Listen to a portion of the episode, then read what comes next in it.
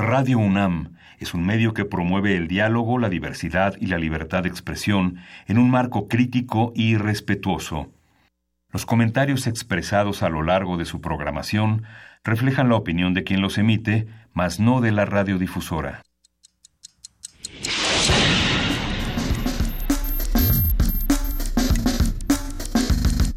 Primer movimiento.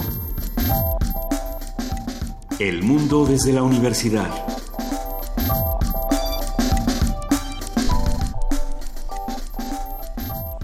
Son las 7.04 de la mañana y estamos en primer movimiento. Eh, Luisa Iglesias y Miguel Ángel Quemain. Hola, Miguel Ángel Quemain. no está con nosotros Juana Inés porque este, tiene, tiene, tiene un daño en la garganta ahora pero mañana estará lista. Hay, hay una criatura milenaria, un bicho milenario que por ahí nos da vueltas a todos de manera regular y, unos que a veces caemos, pero a Juan N. de esa le mandamos un abrazo enorme y le deseamos que se mejore y bueno, pues mañana ya estará de vuelta con nosotros, venturosamente. Sí, hay versiones de que estuvo cantando serenatas anoche, pero... Ah, sí. pero no es cierto. Mira que anoche fue un día particularmente especial. Hay muchas noticias, eh, Miguel Ángel, yo sé que tú quieres abrir con un par que se antojan muy interesantes para lo que va a ocurrir próximamente. Sí, pues nuevamente a lo largo de la historia de, de las artes en el siglo XX y, y, bueno, muy brevemente en el siglo XXI hay una hay una dificultad entre la política y el arte, entre la iglesia y el arte y justamente hay un programa hay un programa que el alcalde Enrique Alfaro Ramírez de, de Movimiento Ciudadano ha instalado una serie de esculturas monumentales en, en la ciudad en Guadalajara pero hay una en particular que se llama Sincretismo, una escultura que hizo el artista Ismael Vargas, una escultura de cerca de 9 metros que ha herido la sensibilidad de cerca de 16.000 católicos que han firmado en contra de esa esta de esa escultura que pero pero por qué hablemos de por qué porque hay una hay una mixtura de representaciones de Jesucristo y de la y de la Virgen de Guadalupe que que consideran que no deben de ser tocadas. Así es entonces, em, el sábado va a haber una marcha en la que se van a, manifestar para que quiten esa escultura de la vista de los eh, jaliscienses. Es un tema interesante discutir.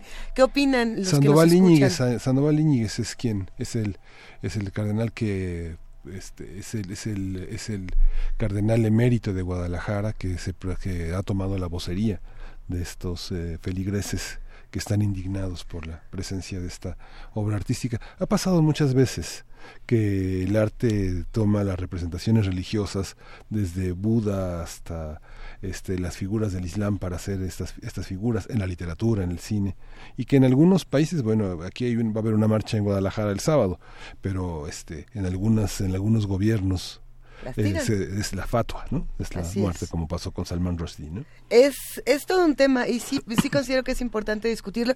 Sería interesante subir la imagen a redes sociales y escuchar lo que opinan eh, todos los que están del otro lado, los que hacen comunidad con nosotros. Buenos días a todos. Eh, hay otras noticias, por supuesto, que también están dando mucho de qué hablar.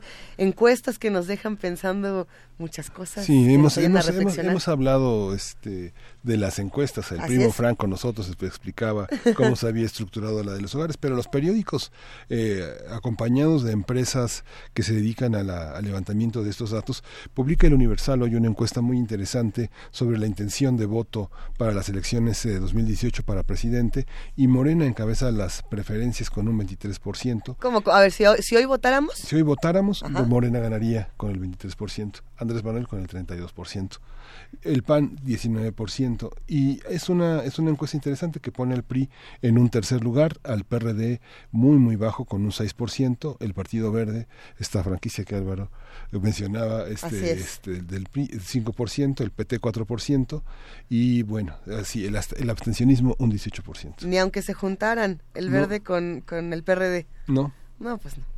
Bueno, esto es algo que se tiene que estudiar porque las encuestas que publican los periódicos precisamente eh, tienen ah, muchas cosas que analizarse, muchas cosas que discutirse. ¿Por qué no también la compartimos? Compartamos entre todos la información, hagamos comunidad, eh, sigamos hablando de todos estos temas. Como, como ustedes bien saben, y esa es otra de las notas que por ahí he estado dando mucho la vuelta porque tiene pues este contenido audiovisual, la la noche de, no la de ayer, sino la de antier, el cine Tonalá fue asaltado de manera... Eh, muy fuerte, de estas maneras en las que no estamos acostumbrados a veces en la Ciudad de México, o no estábamos acostumbrados ahora cada vez más. Y a mí me llamó mucho la atención porque el día de ayer tuve la oportunidad de ir al cine Tonalá, precisamente se están proyectando las películas del Festival Macabro, y me gusta pensar que la comunidad del horror pues no tiene miedo. Y, afortunadamente salieron a las calles, estuvieron en el Cine Tonalá, estuvieron en la Pulquería de los Insurgentes viendo cine, eh, buscando promover el arte y creo que es importante no tener miedo y apoderarnos de nuestra ciudad y, protegerla entre todos, además de lo que tenemos que exigir. Sí. Entonces, si te parece bien, Miguel Ángel, a nosotros como que nos hace falta un enorme y delicioso café. Ahora, ahora les vamos a ir contando por qué, porque el programa va a estar muy sabroso. Sí, porque vamos a tener, vamos a tener la presencia de Manuel García Estrada, que ya están eh, preparando lentamente como, como se merece ese, ese grano exquisito. Él es director de la Academia de Artes y Ciencias del Café y vamos a hablar en este jueves de gastronomía cómo el café puede salvar a México. Eso. Vamos a tener en nuestra sección de cada jueves Historia de México la participación del doctor Alfredo Ávila, investigador del Instituto de Investigaciones Históricas de la UNAM y presidente del Comité Mexicano de Ciencias Históricas. Él va a hablar sobre los historiadores y los archivos, un tema que no solamente le apasiona al doctor Alfredo Ávila, sino que sabemos bien a Miguel Ángel que le, le da mucho qué hablar, tiene mucha experiencia en el tema y estoy segura que todos los que nos escuchan lo van a disfrutar mucho con nosotros. Y vamos a hablar eh, con Ana Cristina Ruelas, directora regional del artículo 19 para México y Centroamérica, cómo se defienden los periodistas contra los demandas. Ha generado una enorme polémica esta cuestión de que se develó sobre Ricardo Anaya, eh, en, el este, Universal. en el Universal, este panista que tiene un enorme patrimonio que hace extensivo a su familia y lo considera un complot, lo considera una ofensa contra su imagen y las demandas a periodistas desde el sexenio de Salinas han sido muy fuertes y muy interesantes. ¿Cómo, cómo se defienden los periodistas de esto? Y es que esto también se relaciona con el caso de Sergio Aguayo, por ejemplo. Será interesante discutir ambos. Tenemos una nota del Día Internacional que también es, es importante, es pertinente hablar de ella. Elecciones en Angola. Vamos a hablar con la doctora Hilda Varela. Ella es doctora en Ciencia Política por la UNAM, especialista en política contemporánea e historia política de África. ¿Qué pasa en otras latitudes y cómo a veces estas noticias se parecen tanto a las que ocurren en nuestro país. Sí. Y la poesía necesaria creo que me toca hoy a mí. Sí. ¿Ya tienes poema? Sí. Ah, excelente, excelente. Creo, creo que sí, porque ya ves que, que en esas tres horas siempre hay cambios. Cada quien va eligiendo a sus favoritos ah, en, poesía necesaria, cada quien se va armando de sus talismanes poéticos. Y, gracias a ti, Miguel Ángel, he conocido un, par nuevo que, que, me han dejado marcada. Entonces se, se va a poner buena esta sección. ¿Qué más? Tenemos una mesa muy buena. Sí, Mundos Posibles con el doctor Alberto Betancourt, que es el tema extender las alas y volar sobre el desierto, reflexiones sobre la segunda semana internacional México-Palestina. Vamos a tener un programa interesante, intenso y lleno de temas al interior de los temas. Será interesante quedarnos todos juntos de 7 a 10 de la mañana, seguir discutiendo, hacer comunidad y por supuesto gozar de una curaduría musical que nos lleve a otros espacios. Es el caso de los jueves con esta curaduría musical que siempre nos propone Ricardo Peláez, ilustrador historietista. ¿Cómo estás Ricardo? Buenos días. Hola, muy buen día, buen jueves, buen día a ustedes por allí, al público en general. Bien, muy bien, pues eh, qué, qué horror siempre este primer recorrido entre el asombro y el, el espanto, ¿no? Con las notas que siempre dan en la mañana.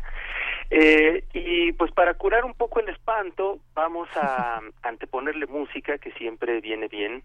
Eh, yo, eh, a raíz del, del atentado en, en Barcelona, en las Ramblas, elegí pues, precisamente homenajear a esta comunidad eh, catalana que realmente se distingue de, de España porque tiene un espíritu distinto, o sea, primero ellos nunca han sido monárquicos, o sea, y esa es una de las grandes cosas que uno encuentra cuando cuando va a España, que pues no todo es no todo es España precisamente y no todos se asumen como españoles. Y los catalanes tienen un espíritu comunitario del cual habría que, que aprender mucho. Yo creo que es una de las comunidades de las organizaciones sociales, políticas de las que tendríamos que, que, aprender y observar, porque sobre todo la fuerza que han demostrado y la reacción positiva que han tenido ante el, ante el atentado no es una cuestión de un día para otro, es una cosa que se construye en el día a día, en la forma que en la que en la que precisamente ellos hacen comunidad, eh, la forma en la que la, la gente se comunica en las calles y precisamente las ramblas son eh, un espacio en donde uno encuentra precisamente esta confluencia entre lo verdaderamente cosmopolita y totalmente turístico, este, este avasallar eh, la, la cultura local que tiene el turismo pero la fuerza de los catalanes radica precisamente en su integración como comunidad, en su profunda comunicación cotidiana, ¿no? Y eso es algo que llama muchísimo la atención, ¿no? Y la música es uno de esos elementos precisamente. Elegí para el día de hoy a dos autores eh, catalanes, bueno, uno por supuesto es el, el internacionalmente conocido Joan Manuel Serrat, pero dos canciones en catalán poco conocidas de un disco que además a mí me parece de sus mejores álbumes, el disco eh, Material Sensible que canta íntegramente en catalán y la primera canción se llama precisamente Barcelona y yo. Quiero leer un pedacito muy pequeño de la letra que dice, a medida que llegan hombres se hace grande la ciudad, a medida que los pies le crecen se le achica la cabeza, a medida que crece olvida, hinchada de vanidad, que bajo el asfalto está la tierra de los antepasados, a medida que pierde la medida, va llenándose de prisioneros, de robinsones de andar por casa, náufragos en medio del barullo que viven vidas pequeñas, en mundos pequeños de hormigón. Así están las cosas entre Barcelona y yo. Mil perfumes y mil colores, mil caras tiene Barcelona. Y el otro autor es Kimi Portet. Este hombre formó parte del grupo El Último de la Fila, eh, y luego ha hecho una carrera larga solista ya de estos señores que han sabido eh, sortear muy bien los los avatares de la vida y ha renovado constantemente su propuesta musical. Estas dos piezas que vamos a escuchar de él a lo largo de la mañana son Dices que nuestro amor, eh, ambas del disco eh, Hockey sobre Piedras, un nombre que me gustó mucho, y eh, también otra que se llama justamente La Rambla hay intercaladita otra de, de Serrat también muy linda que se llama Para construir un bello, un bello sueño. Y nada más quisiera hacer un último anuncio eh, para la comunidad que, que, puede estar interesada. Eh, como saben ustedes, eh, yo soy también dibujante, ilustrador, historietista y voy a empezar un taller en, en la semana entrante eh, de ah. introducción a la narrativa gráfica un taller de que va a durar los cuatro de los cinco fines de semana de septiembre. Entonces, pues si quieren consultar la información, ahí los invito a que se acerquen a, a la página de, de, Facebook de Ricardo Peláez Ilustrador o Ricardo Peláez Huecochea, que me encuentran por allí. ¿Es para todas las edades? Brevemente, por si se nos han pues, aquí los que somos tus fans para como para mayores de edad 16 17 como 16 18 años que es como la edad en la que ya uno más o menos se responsa, empieza a responsabilizarse de sus actos o a querer hacerlo o lo obligan a uno a hacerlo y de ahí para adelante es un acercamiento a los jóvenes dibujantes o, o este o escritores y que eh, gente que escribe y dibuja que quiere contar historias a través de, dibujos.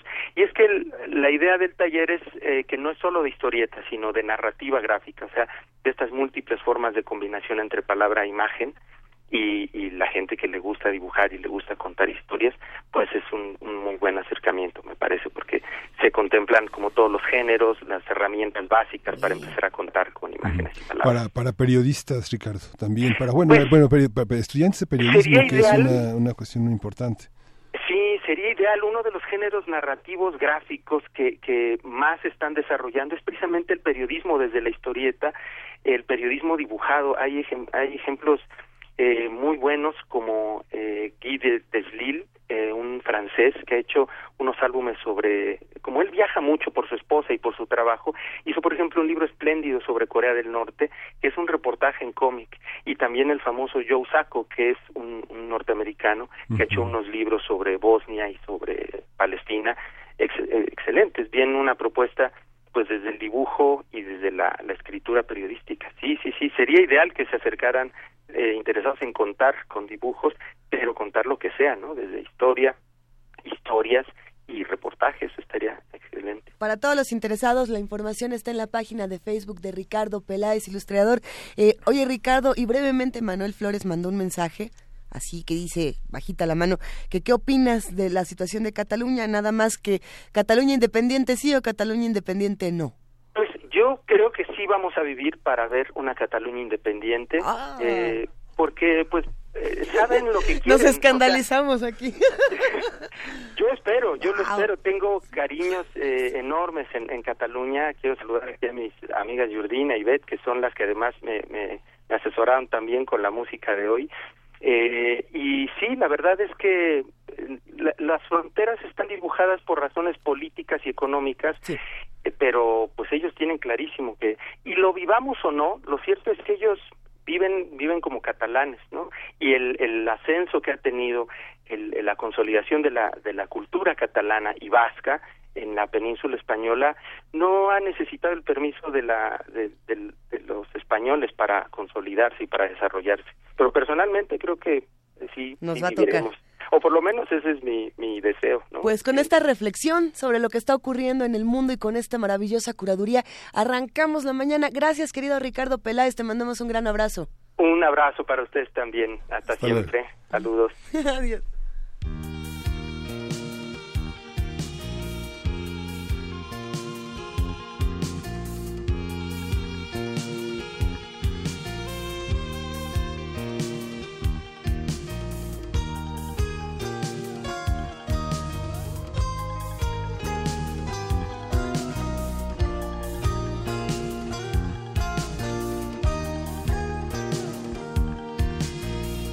mesura que arriben homes es va fent gran la ciutat.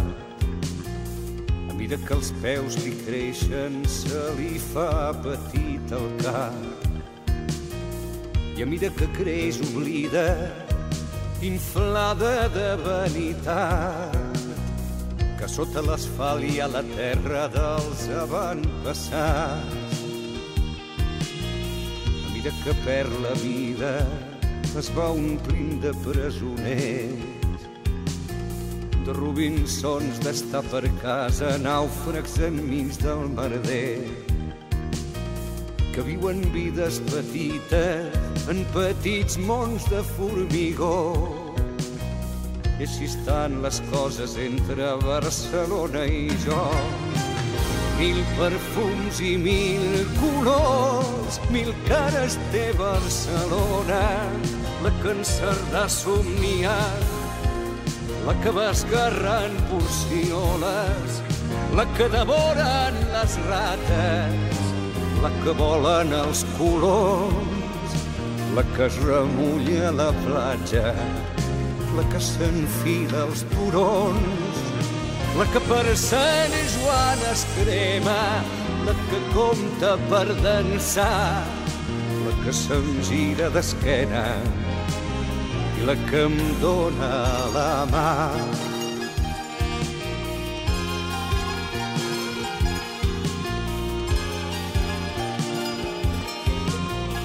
Mira que la camino sota els plecs del seu vestit i li repasso les arrugues amb la punteta del dit. Xiulen les cantonades aquella vella cançó que només sabem la lluna, Barcelona i jo. L'estimo nua i sencera relliscant entre els dos rius amb les seves fantasies i les seves cicatrius. Me l'estimo amb la falera d'un calollo enamorat perquè és viva i perquè es queixa la meva ciutat. Mil perfums i mil colors, mil cares de Barcelona, la que en Cerdà somiar, la que va esgarrant porcioles, la que devoren les rates, la que volen els colors, la que es remulla a la platja, la que s'enfila als turons, la que per Sant Joan es crema, la que compta per dansar, la que se'm gira d'esquena i la que em dóna la mà.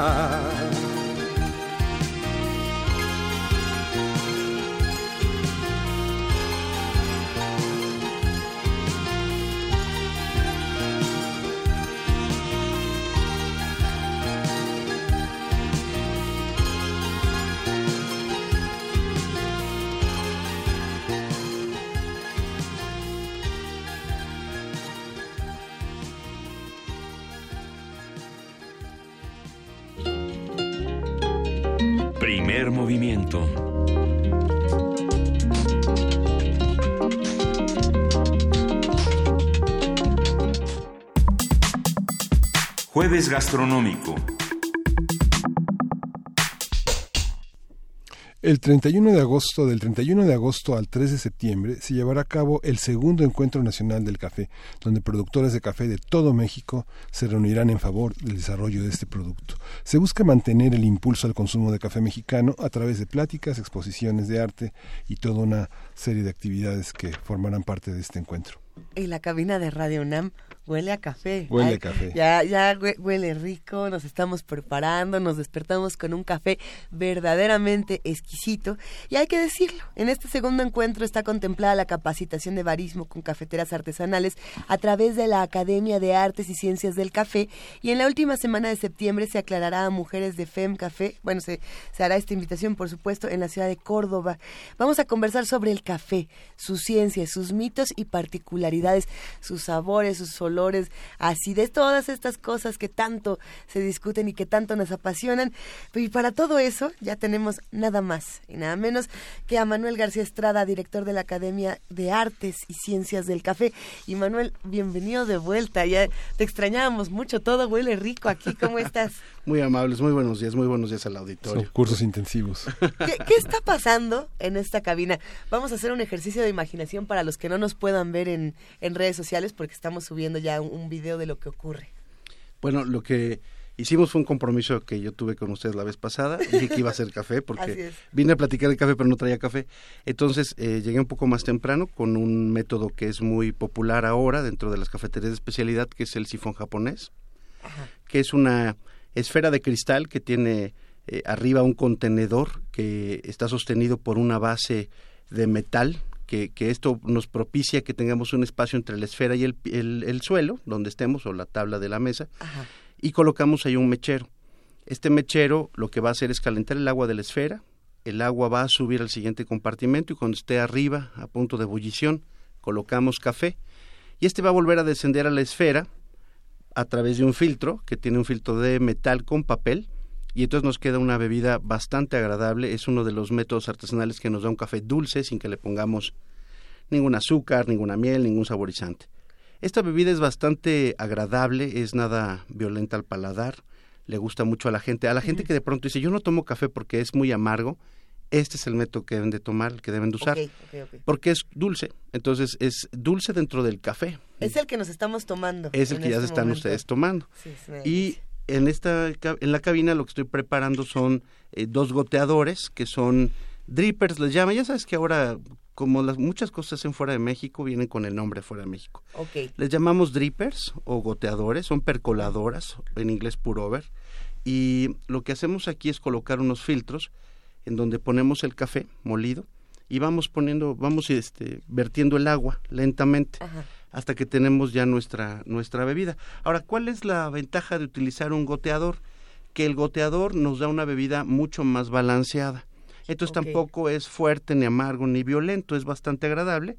Y esto ya, ya está listo. Si me hicieran favor de pasar por aquí un, vaso. A ver, y entonces el, el, el, asunto que tenemos es, es que, bueno, con esto eh, también se hace una bebida muy balanceada que... Eh, me voy a alejar un poco el micrófono. Sí, sí, sí. A ver, Manuel se aleja del micrófono porque lo que está haciendo en este momento, eh, completamente en vivo, es preparar el café y antes de que se desborde del primer vaso, lo pasamos al segundo. Ahora sí que por estar platicando se, se, me fue por ahí la onda. Bueno, nada que no se resuelva con nosotros en un momento más, de, dándole un gran y delicioso sorbete a ese café. Y entonces, bueno, lo que hacemos ahora es que buscamos a través de los métodos artesanales la posibilidad de que la gente encuentre una bebida a su paladar.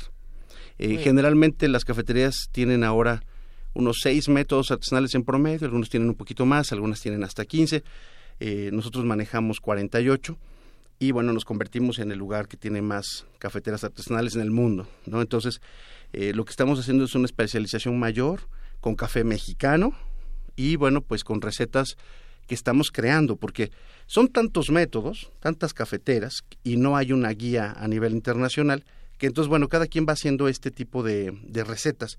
En este caso, ya las estamos perfilando con, con los granos mexicanos. No es lo mismo eh, tener eh, granos que vengan con mayor acidez o con mayor este, amargor y que utilicemos todos los métodos. O sea, va a cambiar. Pero lo que sí podemos hacer es que si tú me das unos granos de café, yo puedo sacarles los sabores que da el café, que es amargo, ácido, dulce. Evitamos el salado o el balanceado. Y entonces con esto lo que tenemos es una oferta mucho mejor para el público. La gente va a encontrar lo que realmente está buscando y con esto, pues lo que buscamos nosotros en particular es que la gente beba más café, porque en México se toma un kilo 200 gramos per cápita por año, mientras en los países escandinavos se consumen hasta 12 kilos. Lo que buscamos es que la gente tome más café, que esto nos ayuda a que la cadena productiva crezca, mejore. Eh, ahora, por ejemplo, esta, esta planeación de la campaña del café puede salvar a México requiere en su objetivo que estemos haciendo que el público quiera consumir el café nacional. A veces escuchamos que la gente dice, es que es colombiano y es muy bueno, y lo prefieren como si fuera algo chic, eh, de menospreciar lo mexicano. A mí me molesta mucho porque primero nos habla de la ignorancia, más allá del esnovismo, ¿no? de esta onda como naif que tienen algunos, este, realmente habla de mucha ignorancia. Por ejemplo, el campo cafetalero colombiano, pues tiene un apoyo gubernamental muy efectivo. No solamente dan eh, asuntos clientelares de que ahí te va el fertilizante y dame las gracias a través del voto. No. Se ha estructurado un sistema de trabajo donde realmente se educa a los cafetaleros, se les capacita, hay bibliografía, hay investigación. Y además hay toda una serie de mecanismos para que puedan certificarse en, las normas internacionales y puedan exportar. Nuestro campo carece de eso. Entonces, cuando nosotros tenemos un café mexicano de máxima calidad que compite con cualquiera del mundo, debería de costar 10 o 20 veces más que cualquier colombiano, porque un campesino que no tiene nada y se esfuerza por sí mismo para lograr esa calidad, hombre, es para hacerle un monumento comparado con los países que tienen toda la estructura y todo el soporte del Estado para poder lograr esa calidad.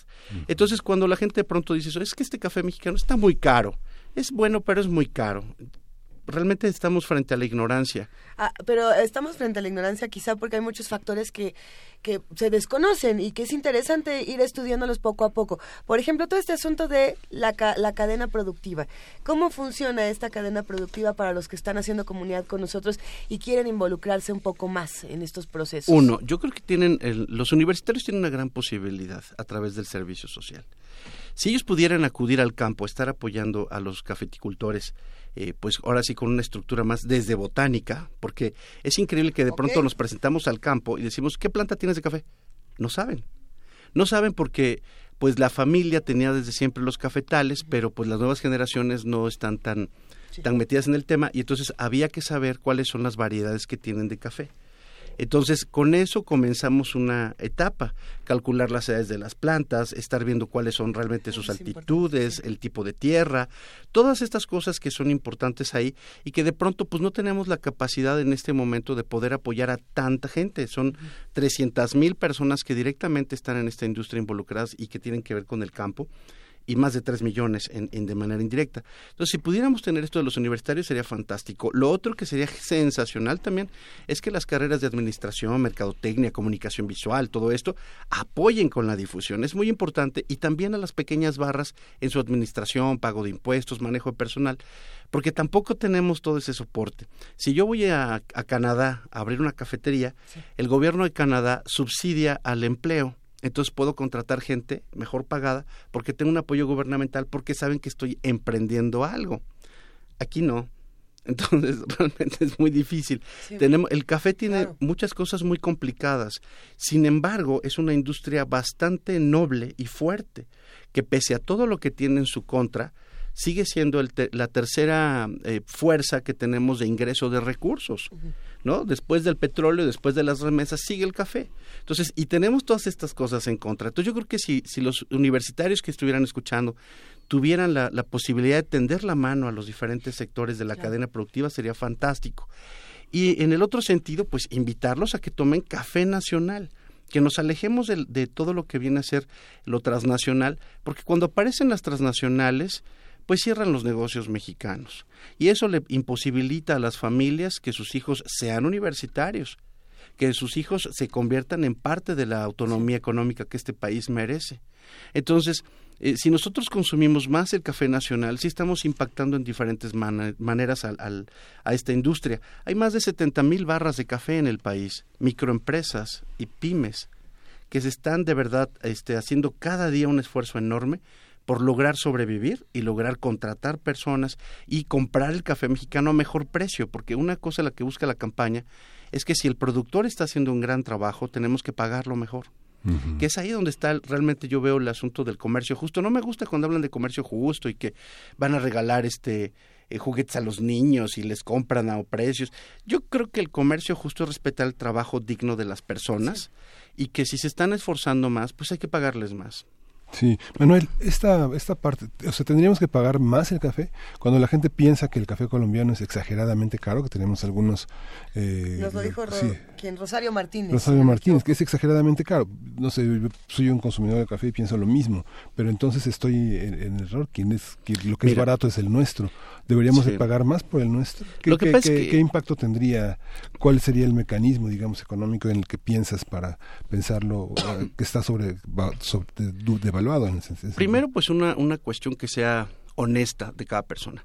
Mucha gente lo que hace es consumir comida chatarra, por ejemplo. Compran papitas, este, galletitas, todo el tiempo, todos los días. No es el caso de nadie en este lugar. Entonces pasan esas cosas y todo el mundo no siente que es un gasto. ¿no? Si tú le dices que el café no, no debe de costar 20 pesos, debe costar 30, se indignan, lloran y patalean. Cuando salen a comprar, con todo respeto, porquerías a la tienda, ¿no? Entonces, ¿para qué te metes puros químicos? Porque cuando tú, compras un pastelillo en la tienda, no sabes ni lo que tiene, porque dice sabor a chocolate, ¿no? Sabor a mermelada de fresa, ni siquiera es fresa, ¿me explico? Entonces, de pronto hay como una ceguera en donde de pronto los productos que cotidianamente se compran parece que no te influencian o no te influyen nada en, en tu bolsillo cuando sí lo tienen. Si yo voy, por ejemplo, con, con la persona que pasa vendiendo tamales y le compro un café de 10 pesos, pues bueno, esa persona desconozco en cuánto puede estar comprando su café tostado. Además, que tenemos que considerar que hay una parte de la industria que es oscura, ¿no? Y entonces mezclan algunas otras cosas con el café para que se haga más volumen. Yo te puedo decir que dentro de los productos que se utilizan muy tostados es, por ejemplo, la avena o el garbanzo. Yo vengo de Córdoba. En Córdoba lo primero que aprendes desde niño es a saber cuando a alguien se le está pasando el garbanzo. ¿No? Mm. Está tostando y dices, mm, ya se le pasó el garbanzo. Entonces, el asunto está en que no hay una normativa para esa calidad. Mm. Entonces pueden venderle lo que sea a las personas. Siguiente, si solamente manejaran café, hay dos diferentes tipos de grano. Uno, el arábica, que es el que más queremos en todos lados, y el otro es el robusta, que se usa para aumentar el volumen de cantidad de café entonces, las compañías transnacionales o las compañías que venden el café muy barato o las personas que pasan en un carrito vendiendo café pueden tener entre el 40 y el 50% de robustas, que es un grano pues menos eh, valorado en ese sentido de calidad tiene más del doble de cafeína que la arábica ah, y la planta produce 10 veces más. Entonces, evidentemente estás tomando una bebida muy barata porque tiene mucho volumen.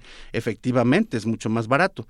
¿Y qué, más sucede? Que además, al estar mal tostado, porque los tuestan muy alto, te engañan. Cuando tú tienes un tueste muy alto, muy oscuro, que se ve como aceitosito el café, lo que tienes es que ya vas a ver amargo. Y entonces le tienes que poner a fuerza azúcar. Mm. Cuando el café está perfectamente cuidado, no necesita ni azúcar. Decimos que el mal café no merece azúcar, este, y el, el, perdón, el buen café no necesita azúcar y el mal café no se la merece. Entonces, si nosotros nos esforzáramos por eso lo entenderíamos mejor. Yo siempre desconfío de un café que a fuerza necesita que yo le ponga algo para tomármelo.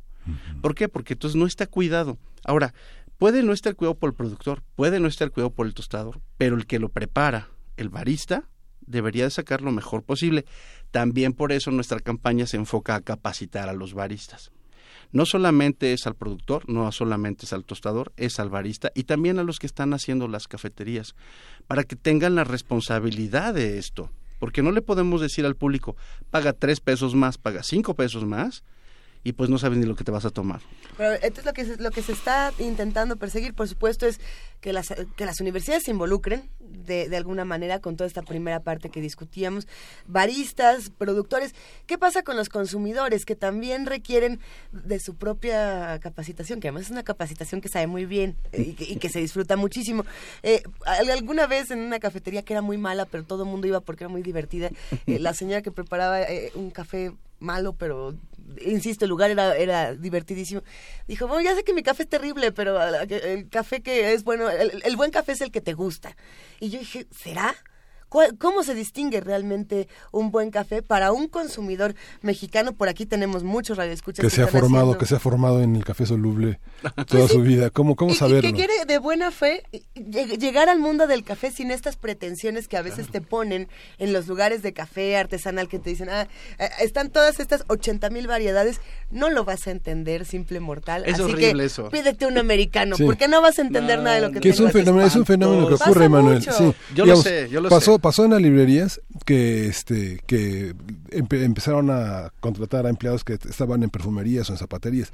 Y pero pasa en el café la gente que te quiere también dar lecciones de este de café. Cómo cómo se hace eh, es, es muy interesante porque hay gente que sabe mucho y que te da verdaderas lecciones como ahora Manuel eh, en esta en esta ocasión. Mira yo creo que tiene que ver mucho con la seguridad. En, en la industria tenemos un fenómeno interesante así como pasó con los chefs y con los sommeliers de pronto empezó a ocurrir con los baristas, pero el fenómeno con los baristas es un poco diferente. Y de hecho, yo no soy muy popular entre muchos baristas que, que, ante lo que voy a decir, no lo he sido ni lo pretendo ser. La mayoría de nuestros baristas mexicanos ni siquiera han terminado la preparatoria. Entonces, cuando no terminas la preparatoria, cuando no tienes formación, cuando no eres lector, cuando no eres una persona que busca ilustrarse y lo único que tienes es el poder en una barra de café, menospreces al mundo. Pero tu problema no es el barismo, es que necesitas terapia tienes un problema de autoestima y necesitas resolverlo. Porque en donde estuvieras, si te pasara yo al radio y te dieran la posibilidad de ser conductor, te sentirías el dueño del planeta. Entonces, el problema que tenemos es que no hay mucha formación. En este país tenemos, por ejemplo, competencias de baristas en donde no importa si la persona no acabó la secundaria. Entonces, tenemos gente muy joven que sin una preparación, sin una estructura y sin una identidad, de pronto se convierten en campeones nacionales que a lo mejor ni siquiera saben inglés y tienen que ir a competir al primer mundo en inglés. Y no ganamos campeonatos. Entonces, esto es lo complicado del tema, porque no tenemos una educación hacia el campo, no tenemos una educación hacia el público consumidor y no lo tenemos tampoco hacia la parte donde se confeccionan las tazas. el reto por eso es enorme. Por eso tenemos que estar convenciendo a cada persona en cada cafetería y a cada barista. Yo estuve en una cafetería donde llegué y me dijeron, eh, bueno, yo dije, ¿qué, ¿qué tipos de café tienes? ¿Me prestas tu carta? Y entonces la persona que estaba ahí, el barista, me dice, la carta soy yo. Así como, ¡ay! Entonces dije, primera violación a la ley, porque la Profeco exige que tengas tus precios a la venta. Por más que te, sea, te creas el mejor barista de México, tienes que cumplir con el mandato legal. Segundo, pues ya que lo veo, tengo que tener el precio, que también lo exige la ley. Así es. Siguiente, tengo que saber qué grano es. Entonces, esa es una, una postura que, por ejemplo, yo combato mucho cuando son muy sangrones, muy pedantes, porque en realidad es esta búsqueda de la autoestima y el reconocimiento que no lo necesitamos para la industria, porque lo que necesitamos es que la gente se acerque al café, no que diga, oye, yo no me quiero acercar ahí porque todo el tiempo me tratan mal como si yo no supiera nada.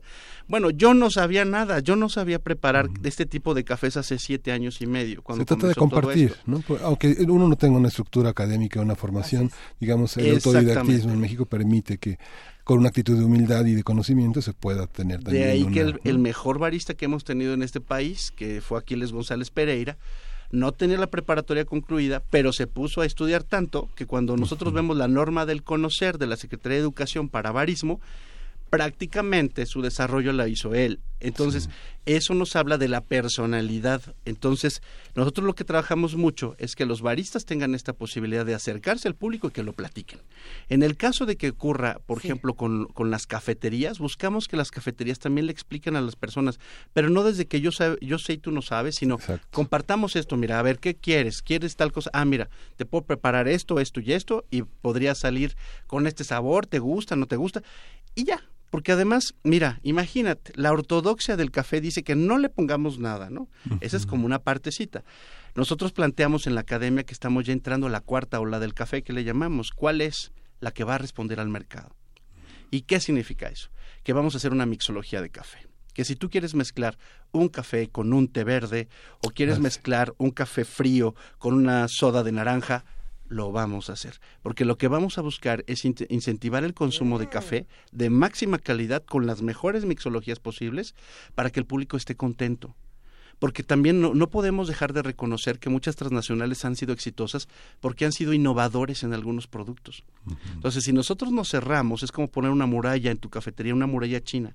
No debe de ser. Escandaliza a mucha gente esa mixología, ¿no?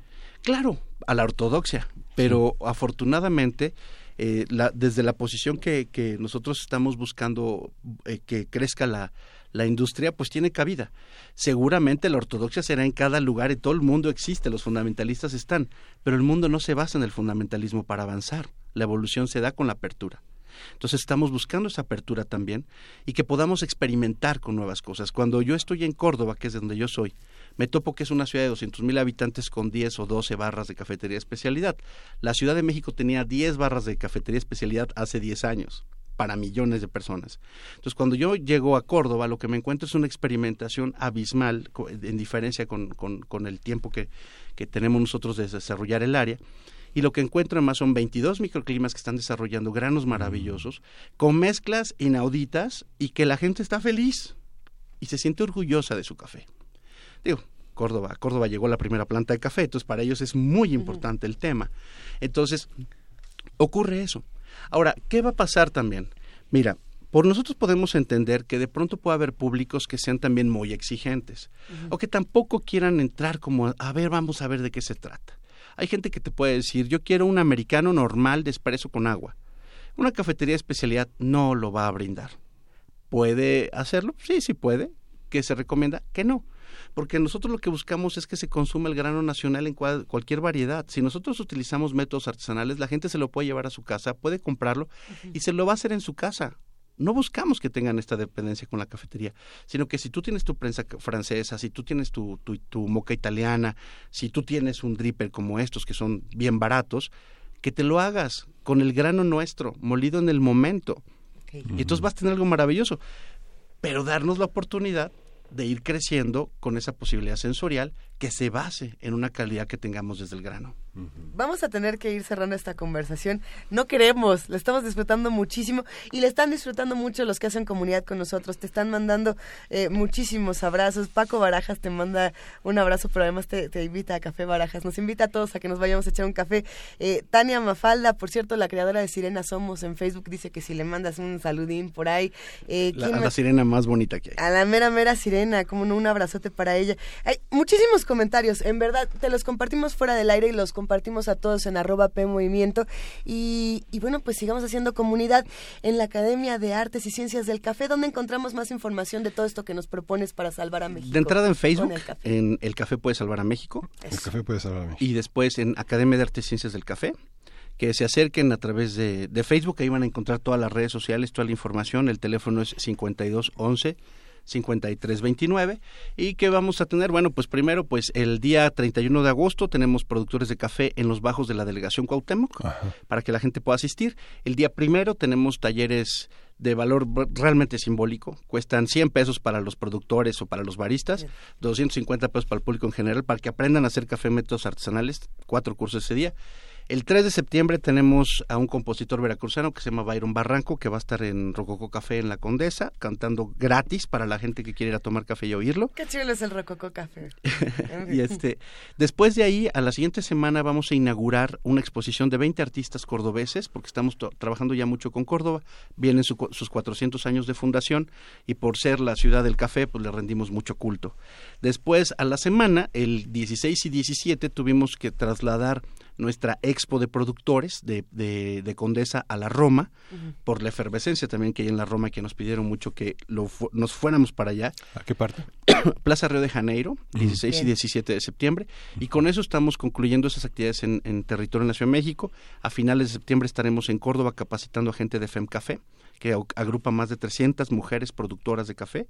Y además seguimos en campaña en todas las escuelas que quieran recibirnos. Ya estuvimos en la FESCO Autitlán, ya estuvimos en la Facultad de Filosofía y Letras, nos fue súper bien, dimos mucho café, encafeinamos universitarios, pobres maestros. Muchísimas gracias, Manuel García Estrada, todo el éxito. Y bueno, el café puede salvar a México. Convencido estamos, gracias. Gracias. Nos vamos con música porque tenemos todavía mucho que discutir y apenas es la primera hora. ¿Con qué nos vamos, querido Miguel Ángel? Dices que nuestro amor de Kimi Portet, una pieza de Kimi Portet, exintegrante del grupo El Último de la Fila, pero aquí como solista de su disco Hockey sobre Piedras de 1997. La canción se llama Dices que nuestro amor y dice en ella Joaquín Portet, no puedes comprender cómo el dolor dura para siempre si se hace canción. Dices que nuestro amor, Kimi Portet.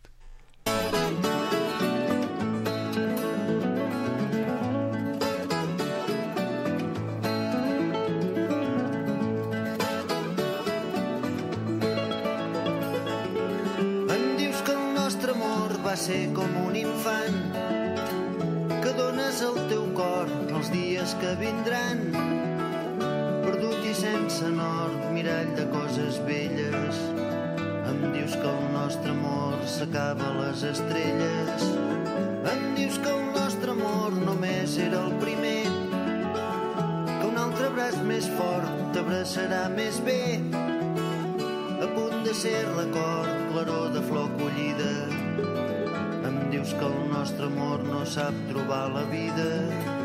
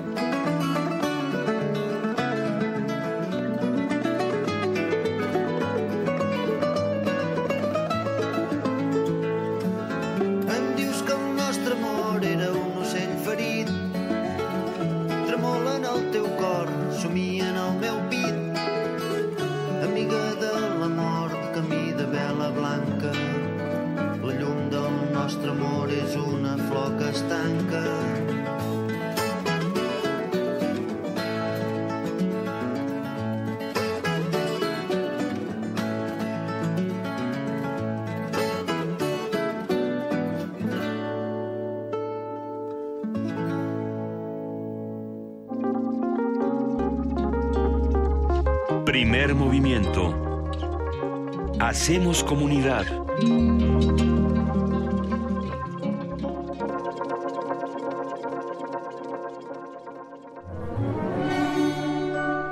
Historia de México.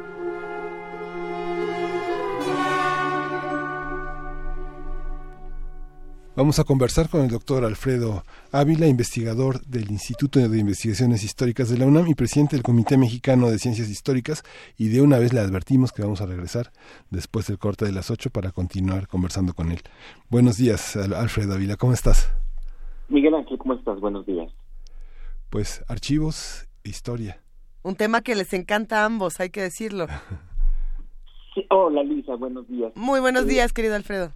Aunque, mira, en realidad lo que me interesa hoy es un poco ponerle atención a, a, la relación de los historiadores con los, con los archivos.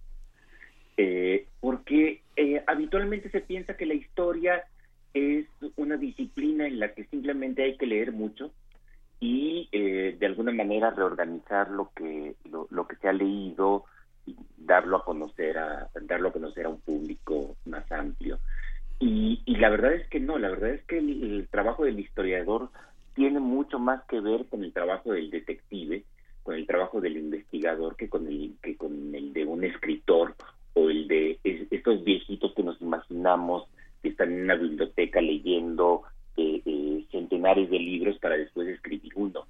Eh, si, si, nos fijamos bien, si pensamos en, en, en, esta imagen del historiador, que además es la que habitualmente se, se tiene, la de una persona que lee muchos libros para escribir algunos otros, pues entonces estaríamos frente a una profesión básicamente inútil. Es decir, no tendría ningún caso que alguien se pusiera a tomar conocimiento que ya existe para no generar nada y simplemente ponerlo en otras palabras y, darlo, darlo a conocer a otros públicos. Eh, en realidad lo que hacemos los historiadores es ir a los archivos a encontrar respuestas eh, funcionamos como cualquier otra disciplina, como cualquier otra ciencia. Eh, algunos colegas me van a decir que la historia no, no es una ciencia, pero, pero bueno, yo la considero, la considero así. Eh, nos planteamos una serie de preguntas, nos planteamos una serie de problemas eh, a resolver. Algunos de ellos tienen que ver directamente con un tema de investigación, pero y, y con algún periodo y algún caso, pero otros no necesariamente, otros son simplemente problemas acerca de, eh, voy a poner algunos ejemplos, acerca de cómo se siente o no se siente representada la gente por aquellas personas que dicen que son sus representantes, o eh, problemas acerca de cómo se comportan eh, las personas dentro de una comunidad doméstica, dentro de una familia, y, y cómo funcionan esas familias. Y eso tú puedes encontrarlo en, em, en los archivos y tú puedes encontrar eh, esa información y puedes encontrar esos datos en muy distintos repositorios documentales que te permiten resolver esos problemas o resolver esas preguntas que te has planteado como el inicio de tu, de tu investigación. Entonces, la verdad es que los historiadores, eh, más que más que estar dentro de bibliotecas eh, eh, revisando libros que ya otros escribieron para hacer un nuevo libro con todo eso, pues lo que hacemos es eh, ir a los archivos, trabajar allí para poder responder preguntas nuevas. Y lo que nos encontramos en los archivos, pues es información de todo tipo. La verdad es que obviamente los archivos no están diseñados, los archivos no están hechos para que para responder directamente las preguntas de los historiadores y de los demás científicos sociales que, los usan. Es decir, no llegamos a un archivo eh, y encontramos de inmediato allí las los expedientes y los documentos que nos que nos ayudan por la simple razón de que aquellos archivos fueron creados con otra intención. La mayoría de los archivos que nos encontramos tienen un origen administrativo, aunque también hay algunos que son de carácter más más personal y tienen cartas, diarios y, cosas como esa. Eh, y lo que tenemos que hacer es un poco confrontar documentos, confrontar versiones, eh, hacer búsquedas tremendas antes de poder eh, antes de poder tener alguna información en la cual podamos confiar. Eh, y esto es algo muy muy importante. Los archivos no tienen necesariamente que ser que ser confiables. Cuando uno encuentra, por ejemplo, en un en un archivo información acerca del número de, de, hectáreas o del número de cabezas de ganado que tenía alguien en el siglo XVIII, pues tampoco es que podamos decir, decir con toda eh, certeza que tal o cual ganadero tenía 500 vacas o tenía 1000 vacas, porque tenemos que empezar a cuestionarnos acerca de, de cómo llegó ese documento allí, para quién iba dirigido ese documento, y si descubrimos, por ejemplo, que ese era un documento que iba dirigido a las autoridades eclesiásticas, pues podemos pensar que a lo mejor está reduciendo el número de hectáreas o el número de cabezas de ganado, porque es un documento sobre el cual se iba a fundar el diezmo, es decir, tenía que pagar una décima parte de, su producción y por lo tanto pudo haber estado mintiendo. Eh, todas estas son un poco las cosas a las que nos enfrentamos los historiadores cuando vamos a los archivos. Los archivos ofrecen más preguntas que respuestas, entonces. Los archivos generan también generan también sus propias, sus propias preguntas. Eh, de hecho, también resulta muy, muy interesante eh, preguntarnos siempre cómo es que llegaron los documentos sobre los cuales estamos trabajando a ese lugar. Y a veces eh, la verdad es que son, son respuestas sorprendentes que también nos ayudan a comprender la, la historia. Un, un, ejemplo muy, muy lindo que a mí me gusta mucho dar el, el, documento, el famoso documento Los Sentimientos de la Nación, Que, le, que, que, leyó José María Morelos en 1813, y que casi siempre pensamos que es un documento tan importante que marcó eh, a todos los demás eh, insurgentes y, y, la formación de la nación mexicana, cuando en realidad es un documento que se perdió eh, casi menos de un año después de que fue de que fue creado y nadie lo conocía.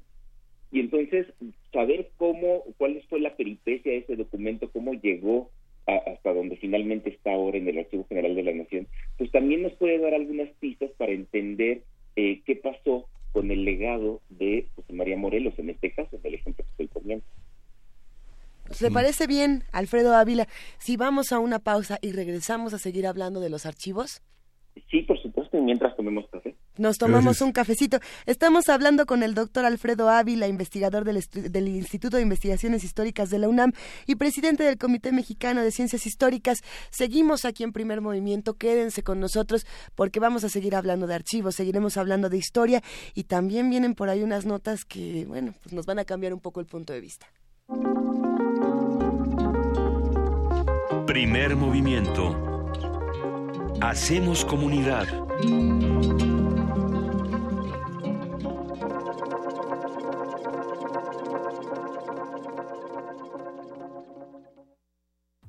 La UNAM invita a su comunidad a la Feria de Útiles Escolares y Cómputo UNAM 2017. Adquiere desde un lápiz hasta una computadora. Visítanos del 10 al 13 de agosto en el Centro de Exposiciones y Congresos en Ciudad Universitaria y del 15 al 25 de agosto en diversos planteles de la UNAM del área metropolitana. Consulta la programación en www.utilesycomputo.unam.mx www útiles y cómputo.unam.mx. Imagina verte forzado a separarte de tus hijos, ser exiliado de tu hogar y quedar en completa soledad y castigo. Sin oficio ni beneficio.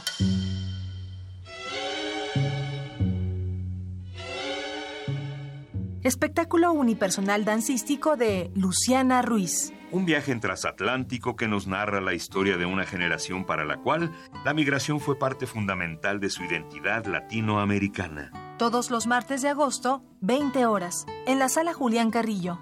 Entrada libre. Radio UNAM, experiencia sonora. ¿Qué es importante para ti? Dejar de sentir angustia cada vez que mis hijos salen de la casa. Que mi país me importa. Quiero que haya seguridad. Que la corrupción ya sea algo normal y descarado no es normal, porque mi país me importa. Yo no soy corrupto. Que nos traten como nosotros tratamos a los demás. Como iguales. Y porque vivo aquí y soy mexicana, exijo y trabajo por un país con mejores condiciones para todos. ¿Y a ti? ¿Por qué te importa México? Instituto Nacional Electoral, INE. Náhuatl, Mixteco, Maya, Celtal, Tzotzil, Zapoteco, Otomí. Las lenguas originarias de México reunidas en un espacio de interculturalidad. Calme Cali. Calme Cali. Acompáñanos a conocer las diferentes culturas indígenas de nuestro país en voz de sus hablantes. Todos los jueves a las 10 de la mañana. Retransmisión domingo 15:30 horas. Por el 96.1 de FM. Radio UNAM.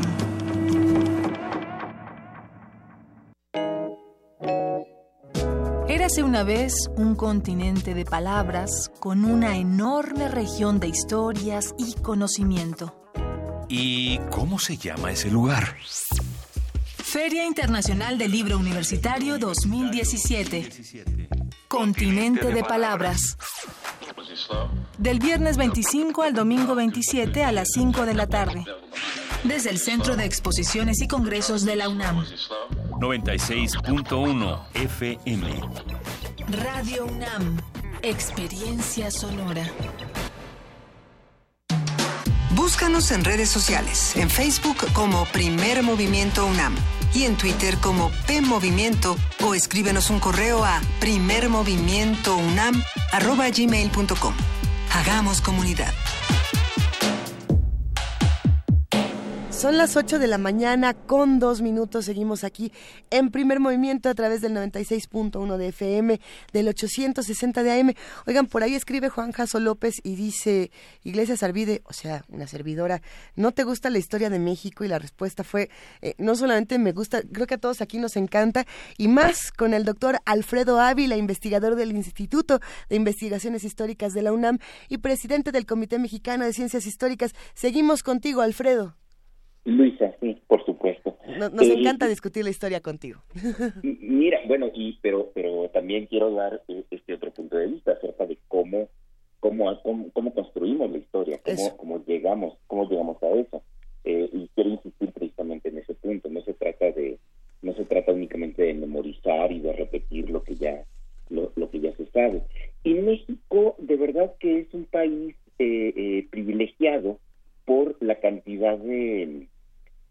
de, de archivos y de repositorios documentales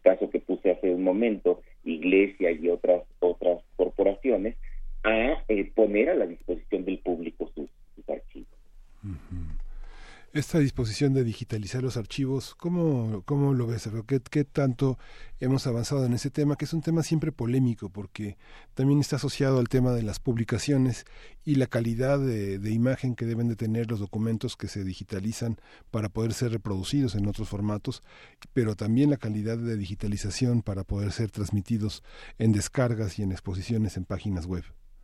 Pues mira, eh, en México se han hecho esfuerzos muy, muy interesantes, pero luego algunos de ellos no llegan a ningún lado. Voy a empezar con un caso exitoso.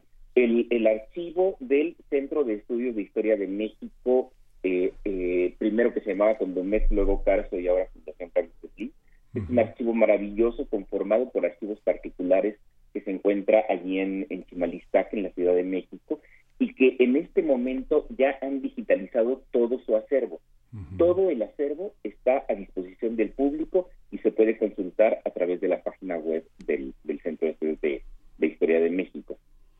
Y luego tenemos otros, otros proyectos como los que empezaron en el Archivo General de la Nación, que se han venido haciendo a lo largo de mucho tiempo y entonces ahí nos encontramos eh, documentos que fueron digitalizados de microfilmes, ni siquiera de los originales, sino de microfilmes, documentos que ya han sido digitalizados de los originales y que luego eh, no queda muy claro si, están todos los expedientes o solamente o solamente algunos.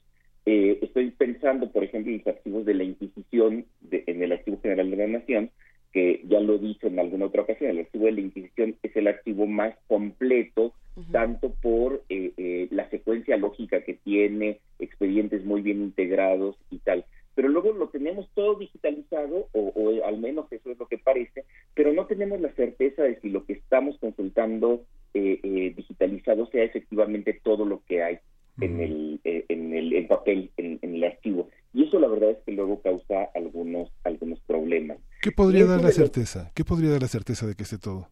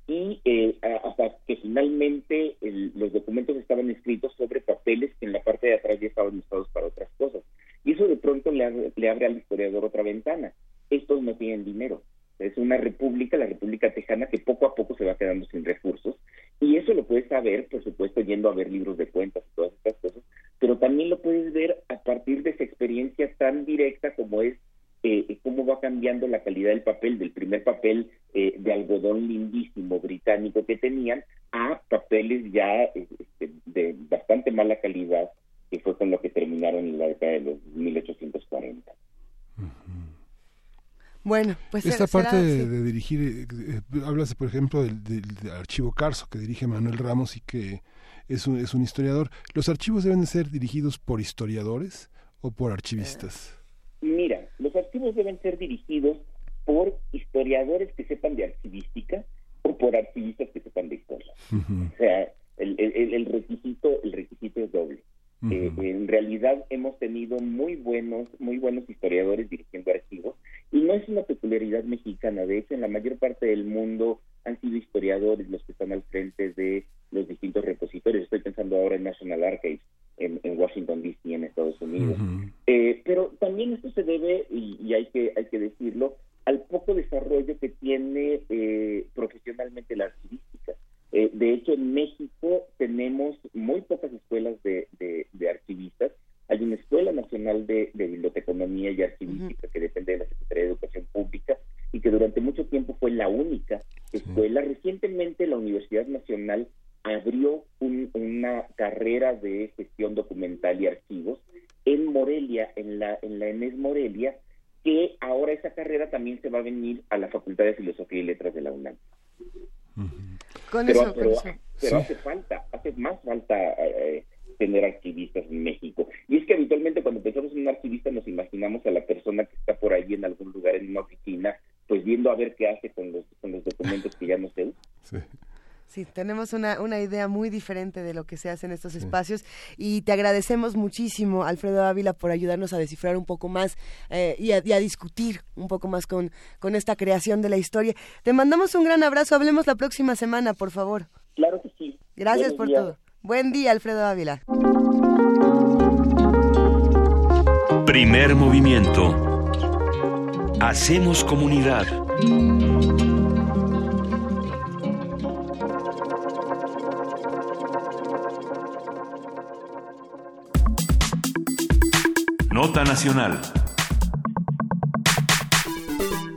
En México, la difamación fue abolida como delito penal tras ser reformado el Código Penal Federal.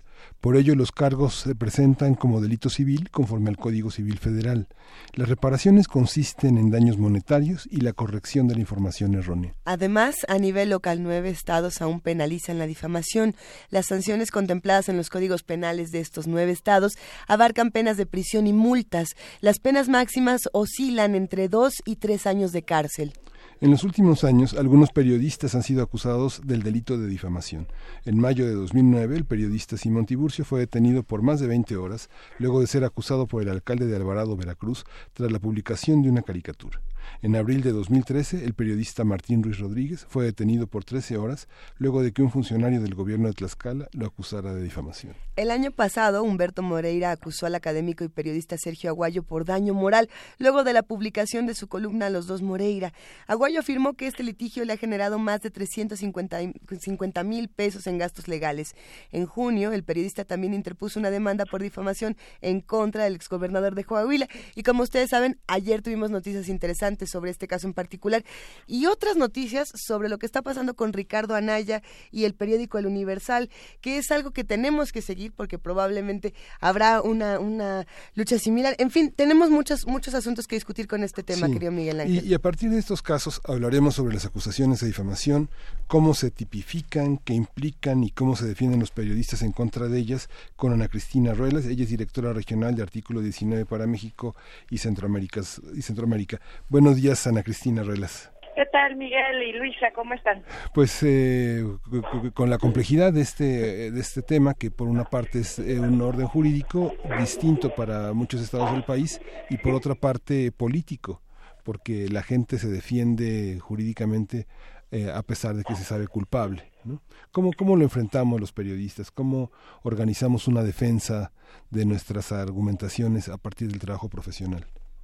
Bueno, aquí primero hay que tomar en cuenta que efectivamente en México aún existen más de la mitad de los estados delitos contra la libertad de expresión, delitos contra el honor, le dice, eh, delitos contra el honor, difamación, calumnias, etcétera. También está el delito de ultrajes y ahora hay seis estados que también tipifican eh, los memes, ¿no? La manipulación de imágenes, lo cual es algo, pues es un terreno muy complicado para los periodistas para ejercer la libertad de expresión sin tocar algunos nervios de aquellos políticos que eh, de alguna manera no saben que están en un país que se dice democrático y que tienen que aceptar la crítica, los discursos chocantes y los discursos perturbadores. Y en ese sentido, eh, pues eh, decir primero que desde los principios internacionales de libertad de expresión estos delitos tienen que ser derogados.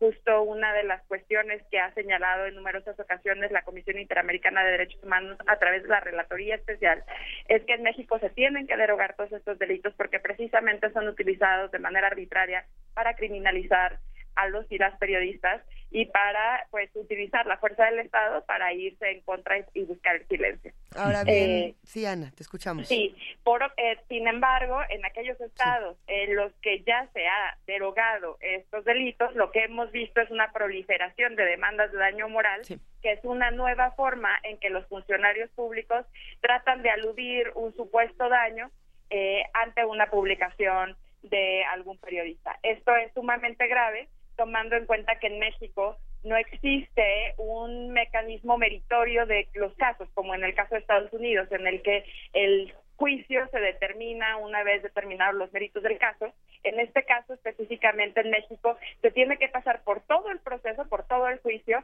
para que el juez determine la eh, si, el, si, el, si el juicio está relacionado o no, o si se trató de, de vetar la libertad de expresión o limitar la libertad de expresión. Y en ese sentido es que es tan grave. ¿Por qué? Porque genera un nivel de precariedad eh, grave para los periodistas. Además, los periodistas se tienen que enfocar en defenderse en un proceso que además requiere abogados y este pues esto le significa pues sí un impacto a su pecunio, pero también le, significa un impacto de muy muy muy grave a su tiempo, ¿no? El, el periodista el mensaje aquí claro de este tipo de demandas de daño moral es que se busca que los periodistas dejen de escribir para enfocarse en defender su trabajo, ¿no? Y eso es algo muy, muy grave.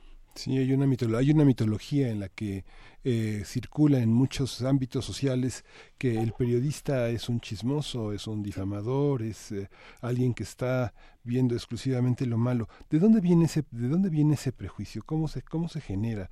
¿Cómo lo, cómo lo combatimos? Pues precisamente es que los funcionarios públicos en México no reconocen su calidad de funcionarios públicos. Eh, la Corte Interamericana ya ha señalado en numerosos casos, incluso la Corte, la Suprema Corte de Justicia de México ha determinado que los funcionarios públicos tienen un doble espectro de privacidad y tienen que estar sujetos a un mayor nivel de escrutinio y por lo tanto esto significa que ellos no se pueden convertir en jueces de la información, es decir, ellos no pueden determinar cuando la información es verdadera o falsa, porque ellos son responsables de garantizar las distintas expresiones y garantizar la pluralidad de expresiones. Y en ese sentido es que es tan grave que eh, en un contexto, como digo, que se dice democrático, estos eh, funcionarios públicos empiezan a ir en contra de los medios porque al final ellos se pusieron ahí para ser criticados aún en discursos que no les gustan y que les parecen muy perturbadores y chocantes. Ahora bien, que esta discusión se puede ir en, en, en dos, digamos, en dos... Eh, caminos diferentes. ¿no? Por un lado tenemos la libertad de expresión y podríamos hablar de, lo que bien mencionabas, Ana Cristina, hasta de los mismos memes o de portadas, ¿no? Eh, como este caso tan sonado el, año pasado y el antepasado de Charlie Hebdo. ¿no? Es un tema de, libertad de expresión y, y, de opinión, es más. Pero hay otro que eh, quizá en estos mismos derechos tenemos el derecho a la libertad de expresión, pero por otro lado está el derecho a la verdad y el derecho del acceso a la información, ¿no? Dentro de nuestros mismos eh, derechos humanos. Y, y en ese caso, por ejemplo, no es lo mismo publicar eh, un, meme donde yo me estoy burlando de alguien que publicar una información eh, importante, como es el caso de lo que decíamos de Ricardo Anaya con el Universal o de Sergio Aguayo con Humberto Moreira.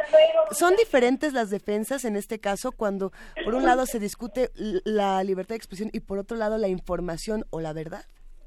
El problema aquí radica en cuando el funcionario público cuestiona la veracidad de la información. Definitivamente la ética periodística pues tiene que estar relacionada con la verdad y promover la verdad hacia la sociedad y hacia el público y la audiencia que les lee. Eh, pero esto está más relacionado con los códigos de ética que desgraciadamente en México también no existen dentro de los medios de comunicación o en algunos de los medios de comunicación. Y en ese sentido es que es tan importante también que los medios de comunicación al nivel más alto se comprometan con la ciudadanía con la verdad y a realmente tener un eh, sistema de fact-checking que les permita eh, pues comprometerse de esta manera eh, con, información verdadera. El problema aquí tiene que ver con cómo los funcionarios públicos eh, lejos de rendir cuentas, tomando en cuenta que los funcionarios públicos realmente a través de su comunicación social y a través de los distintos mecanismos y a través de la propia réplica, tienen la posibilidad de eh, expandir su voz de manera en la que eh, o algunos medios no la tienen. Es decir, eh, el, eh, en este caso, pues existe la posibilidad de la réplica, existe la posibilidad de eh, rendir cuentas a la ciudadanía a través de los mecanismos de comunicación social que se tienen y de esta manera, pues entrar en un nivel de proporcionalidad de la información y que la audiencia determine eh, pues cuál es la información que le que, eh, que, que, que, decide leer, ¿no? Y esto tomar, o sea, por eso digo que es, tiene que ver con muchos factores. También tomemos en cuenta que en México, eh, pues existe todavía una, eh, pues una restricción de parte del gobierno en turno eh, de muy fuerte por el sistema económico existente, existente entre medios y gobierno, que deriva de la publicidad oficial y que al fin, al final termina impactando en las líneas informativas y que esto, pues, no debe de soslayarse al momento de leer o eh, de, de, pues sí, de recibir todo el tipo de información que estamos recibiendo. Hay tres líneas, eh, hay tres líneas difíciles de, de, de conjuntar, Ana Cristina. Una es que algunos medios funcionan como proyecto político de un partido o de un líder y encaminan a sus reporteros a la búsqueda de una información que puede ser frágil o que, o que tiene interpretaciones de diversos sentidos y el, y el eslabón más débil es el reportero. Hay otros, eh, otros medios en los que hay un proyecto editorial donde la investigación es el, es el fuerte y hay otros medios donde el reportero es un solitario, donde este, ante, ante la cerrazón o ante la pequeñez o vulnerabilidad del medio busca por su cuenta información que una agenda informativa de los propios funcionarios impide tener de manera expedita y de manera clara. Entonces, esos, esos tres órdenes, ¿cómo, ¿cómo los visualizas desde una organización como Artículo 19? ¿Cómo, ¿Qué problemática enfrentan en ese terreno? Creo que lo planteas muy bien, Miguel Ángel. Eh, lo que nosotros venimos diciendo desde artículo 19 es que un periodista se enfrenta a diversos juegos, no solamente al fuego de las agresiones físicas, que tiene que ver con lo que ya hemos hablado en numerosas ocasiones, que en México se ejerce la libertad de expresión, siendo el país más peligroso para eh, hablar y para decir las cosas. Eh, y pero existe también otros mecanismos legales y cuasi legales que se convierten en un terreno de batalla muy complejo para que la gente, para que al final la sociedad reciba información veraz, plural, objetiva.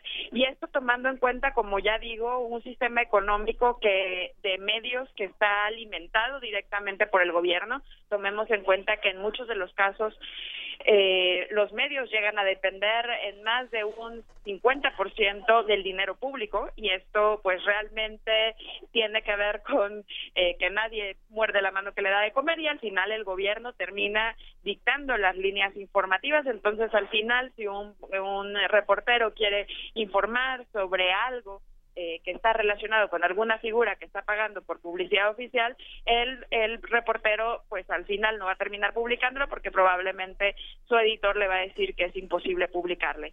Eh, al, además, esto genera una precariedad laboral tremenda porque eh, pues porque al final la publicidad oficial es un dinero que no está bien controlado, que no, bueno, más bien no está controlado del todo. De hecho, ha sido una de las promesas incumplidas de Enrique Peña Nieto.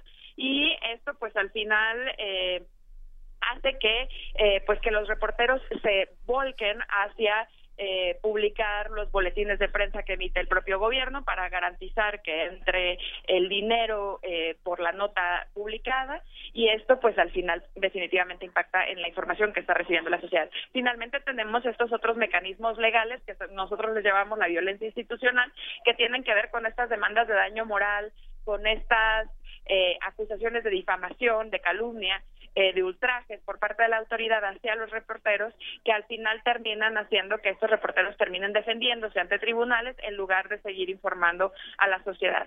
También tenemos otros casos de este tipo de violencia institucional que tiene que ver con cómo el aparato del Estado utiliza, por ejemplo, el sistema eh, de, eh, de el sistema de impuestos, el sistema de tributario para llevar a cabo auditorías que les mermen la posibilidad de seguir trabajando y al final este pues, pues les impacte de alguna manera en el trabajo que están realizando.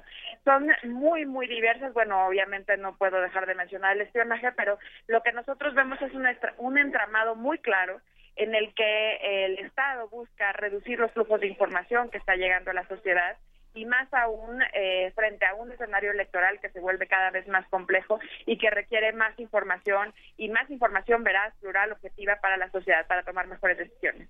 Ana Cristina Rolas, ¿qué pasaría, por ejemplo, si, si yo escribo un artículo que digo, bueno, es que esto va a hacer enojar a todo mundo, ¿no? Y, y ya sé que este artículo que tengo en mis manos no solamente me va a dar, me va a valer por amenazas de, de eh, tuiteros anónimos, de redes sociales, sino que además probablemente también me gane una demanda y probablemente me gane un montón de enemigos por todas partes. Así la ponemos. ¿Qué, qué se hace? ¿Qué hace, qué hace un periodista, una periodista que desde antes de publicar sabe que todo esto va a ocurrir? ¿Cómo se protege? ¿A quién se tiene que acercar? Bueno, primeramente decir que en el momento en el que se está investigando un tema complicado, más que nada aquí en México los temas más complicados tienen que ver con corrupción y política, seguridad y justicia, eh, pues un periodista tiene que tener eh, previamente sus redes de protección, es decir, avisar a su equipo de trabajo, a sus colegas sobre el tema que está investigando, sobre los lugares que va a visitar, esto tomando en cuenta pues principalmente que muchas veces uno piensa que los riesgos vienen una vez que se publica la nota y no en el entretanto, a través de eh, aquellas personas que se dan cuenta que están buscando estas fuentes, etcétera, y este es un problema, esta es una etapa muy complicada porque eh, hace que también al momento de investigar la agresión no se puede identificar específicamente qué era lo que estaba investigando el periodista. Por eso es tan importante que las y los periodistas comuniquen a sus colegas qué están haciendo, que compartan, que generen estas redes de monitoreo cuando van a viajar, si van a viajar a una zona de riesgo que vayan con todos los mecanismos de seguridad, esto tomando en cuenta más que nada la protección también de las fuentes, ¿no? La, que, que eso es algo muy importante eh, para efectos de que en el eh, mientras está haciendo la investigación y se está recibiendo la información no se lleve no no veamos incidentes de seguridad o ningún tipo de amenaza por otro lado una vez que se emite la información y se publica y eh, existe algún tipo de eh, demanda de daño moral, la realidad es que no existe una eh, protección más allá de justo estas, estos, eh, este, este, código de ética, ¿no? Tratar de hacer que la información sea lo más comprobable posible, que existan eh, la posibilidad de que eh, de que pues el, periodista revire y, y, no haya posibilidad de réplica o de demanda del otro lado. Sin embargo es imposible prever que un, un funcionario público o alguna persona no vaya a demandar en contra de un periodista y protegerse en contra de esto porque aun cuando hagas una investigación perfecta totalmente comprobable etcétera, etcétera, en un país como en México, donde los funcionarios públicos no están acostumbrados a la crítica, eh, ellos van a iniciar la demanda de daño moral sí o sí. Y, y, también tomando en cuenta lo que ya he mencionado, que no existe un procedimiento de previo y especial pronunciamiento que al final termine desechando de entrada la demanda, eh, porque al final los funcionarios públicos saben que independientemente de que vayan a perder, porque en muchos casos saben que van a perder porque las tienen todas de perder, eh, el simple hecho, el simple hecho de amedrentar al periodista durante uno o dos años, veamos por ejemplo el caso de Sergio Aguayo, que ya lleva más de eh, más de un año defendiendo eh, defendiendo su defendiendo su caso y así los otros seis periodistas que fueron demandados por daño moral por, por Moreira. lo más probable es que Moreira pierda, pero esto no quiere decir que no le haya causado una merma a Sergio Aguayo el hecho de que se tenga que defender durante todo este tiempo, ¿no? Y eso eso es precisamente lo que sucede. No hay manera para los periodistas hoy por hoy en un país en el que la arbitrariedad prima eh, para defenderse. Ahí, sí, hay, un elemento muy interesante que justamente es este esta parte de las demandas. Los periódicos, bueno, yo recuerdo, no sé, eh, eh, diversos editores europeos y norteamericanos eh, coincidían en señalar que el eslabón más débil de la cadena periodística es el reportero. Y justamente, ¿tú crees que hay, en la experiencia que ustedes tienen como organización, eh, hay abogados que estén trabajando de manera especializada con los periódicos para defender a sus periodistas? Y pienso, bueno, los grandes periódicos como el Universal o, Reforma, por ejemplo, podrían hacerlo, pero eh, los pequeños periódicos del interior del país que, van ahora sí que al día. Eh, ¿cómo, ¿Cómo funciona esta, esta parte de los defensores, de los periodistas? ¿Quién se hace cargo de un juicio, el, del costo de un juicio cuando se emprende, como lo ha pasado Sergio Aguayo, un juicio de 350 mil pesos en un año? ¿no? Efectivamente, sí, eso es precisamente uno de los grandes problemas.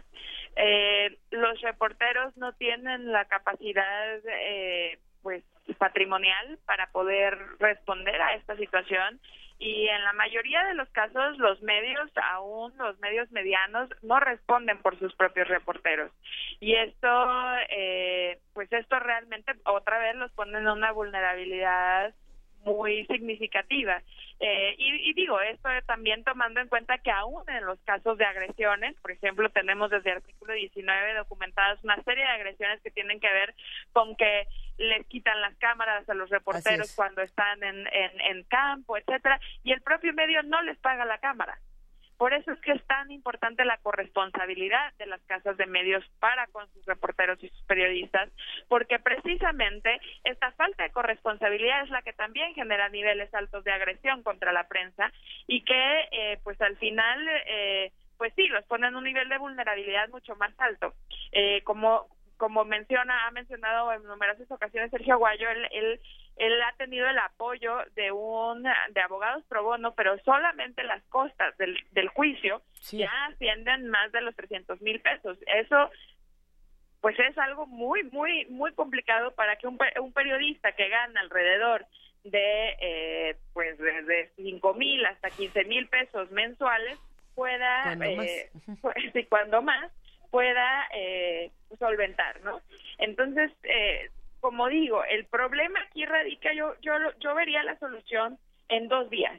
Uno, eh, es necesario, y esto es algo que se ha discutido ya desde, eh, desde justo las, las, las primeras demandas eh, que surgieron de, alto, de daño moral, que se, se, requiere justo eh, la derogación de todas las los tipos penales eh, para que criminalicen la libertad de expresión en estas más de 16 entidades que aún existen y los eh, las seis entidades que tienen estas leyes anti-memes, pero también se requiere una reforma de tipo civil que tiene que ver con un procedimiento previo eh, para identificar la procedencia de las demandas de daño moral cuando buscan limitar la libertad de expresión. esto es muy necesario dadas las condiciones en las que se ejerce la libertad de expresión en México y también para, eh, pues, uno, aminorar la carga y economizar el procedimiento civil en juzgados, también es algo benéfico para, el, para, para los tribunales, pero también es importante que eh, eh, para, para los periodistas para los periodistas para economizar el proceso, ¿no? Sí. Ana Cristina, quisiera hacerte una, pregunta más, porque eh, tú que estás, digamos, en muchas mesas de discusión al interior del tema, al interior propio de los casos que se presentan eh, de periodistas, eh, hay muchos directores generales de comunicación eh, gubernamentales que se sienten genios de la comunicación y que piensan vamos a cerrar filas, ningún funcionario de la Secretaría puede contestarle nada a ningún periodista. Aquí todos tienen que obedecer y todos están para garantizar la imagen de el máximo jerarca que es su secretario. ¿no? Entonces, ¿eso es legal? Esa parte de cerrar filas eh, para que los funcionarios de distintas dependencias no abran la boca, que se callen y que no den entrevistas, en un medio también en el que hay que decirlo, también gran parte del, de la declaración ITIS tiene que ver con las entrevistas de banqueta en los funcionarios que son abordados en actos públicos, que son el único espacio que le dejan a la prensa para poder responder algunas de las preguntas que, este, que se niegan a responder de una manera eh, solicitada por los medios. ¿no? Hay, hay este, secretarios que se quejan de que este, este acto no es para responder las preguntas que usted trae, pero tampoco acceden a responderlas de una manera este, cuando se intermedia una solicitud. No, definitivamente creo que existe y, y, en México existe una carencia total de lineamientos de comunicación social. Y esto tomando en cuenta, o sea, otra vez regreso al tema de la publicidad oficial y relacionado con la comunicación social, porque no, eh, eh, la comunicación social no es utilizada para rendir cuentas como tendría que ser. Eh, todos los funcionarios públicos, al ser funcionarios públicos, deben rendir cuentas y deben de informar a la ciudadanía sobre lo que están haciendo y por qué lo están haciendo. Eh, eh, una de las cuestiones de las que ha sido más criticado Enrique Peña Nieto es su incapacidad de responder eh, preguntas en conferencias de prensa porque al final justo este debate es el que genera también conocimiento público sobre temas de interés público. Es muy importante también que los que los diferentes funcionarios públicos, más los funcionarios públicos de alto nivel, sancionen aquellas actitudes, por ejemplo, ahora que hemos estado viendo tantos actos eh, relacionados con discriminación, violencia y hostilidad, es importante que los funcionarios públicos a través de la comunicación social se pronuncien sobre eh, la hostilidad, sobre la discriminación, etcétera, y por eso es tan importante que rindan cuentas. El problema es que aquí en México los funcionarios públicos no saben lo que es la rendición de cuentas y no están acostumbrados a rendir cuentas. En ese sentido es que son incapaces de responder a un sistema de medios que busca generar pluralidad y que busca generar información objetiva. Hasta aquí, hasta pues aquí vamos a llegar. Muchísimas gracias, de verdad, Ana Cristina Ruelas. Te mandamos un gran abrazo a ti y a todos los amigos de Artículo 19 y, por supuesto, les agradecemos profundamente su labor. Muchísimas gracias, Luisa Miguel. Un abrazo. Hablamos muy pronto. Gracias. Primer movimiento.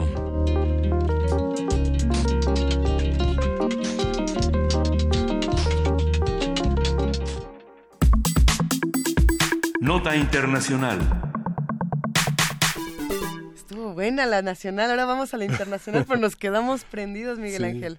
Angola celebró ayer elecciones generales. Más de 9 millones de ciudadanos eh, se fueron convocados para elegir seis fórmulas al jefe de Estado y a los 220 diputados a la Asamblea Nacional. Estos comicios marcarán la salida del presidente José Eduardo dos Santos, quien declinó presentarse a su tercera reelección tras 38 años, 38 años en el poder. La Comisión Nacional Electoral anunció anoche que los resultados parciales de los comicios generales se conocerán la tarde de este jueves y detalló que las elecciones se realizaron sin incidentes, aunque reconoció, por supuesto, fallas en la apertura de algunas casillas y sobre todo en zonas de difícil acceso, pues sí. Se trata de las cuartas elecciones en la historia de Angola, desde que logró su independencia y se realizan en medio de una grave crisis económica y social, a pesar de ser una de las grandes potencias petroleras en el mundo. Y bueno, esta mañana vamos a conversar nada más y nada menos que con la doctora Hilda Varela, doctora en ciencia política por la UNAM, especialista en política contemporánea, historia política de África. ¿Cómo estás, Hilda? Muy buenos días. bien, gracias. Un gusto, como siempre, hablar contigo.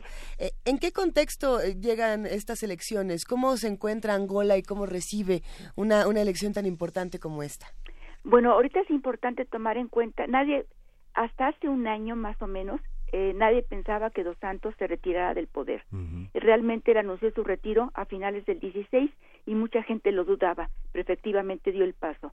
Él está enfermo, se sabe que va continuamente a España a tratamiento médico, no se sabe realmente qué tipo de, de problema médico puede tener, pero es un hombre que se ha enriquecido en forma verdaderamente impresionante, entonces de alguna forma él ya está fuera de, digamos, de, de problemas de, de orden económico y probablemente como ve el país con muchísimos conflictos, él prefirió retirarse, dejando a un sucesor ya marcado por él, que es un, eh, es un hombre que en, principio tenía formación civil, era historiador, pero muy joven entró a la guerrilla en contra del colonialismo y después hizo una formación militar importante, incluso tuvo entrenamiento en la Unión Soviética y es considerado como un hombre de línea dura, con un perfil político más o menos eh, bajo, Joao Lorenzo, pero totalmente la línea dura.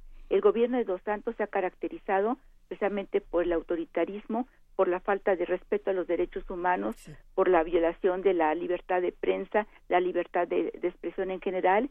Y un aspecto, hay tres candidatos fuertes, el, probablemente el más fuerte sea Joao Lorenzo, todo el mundo da prácticamente por un hecho que va a ganar Joao Lorenzo, pero hay una cosa que es muy importante. En los últimos años, a, pesar de que se había recrudecido muchísimo la represión oficial, empezó a surgir, empezaron a surgir movimientos de la sociedad civil muy importantes en favor de los derechos humanos, en principio son considerados como de corriente liberal y que han perdido el temor a la protesta, al, al, al poder del Estado y cada vez se expresan más.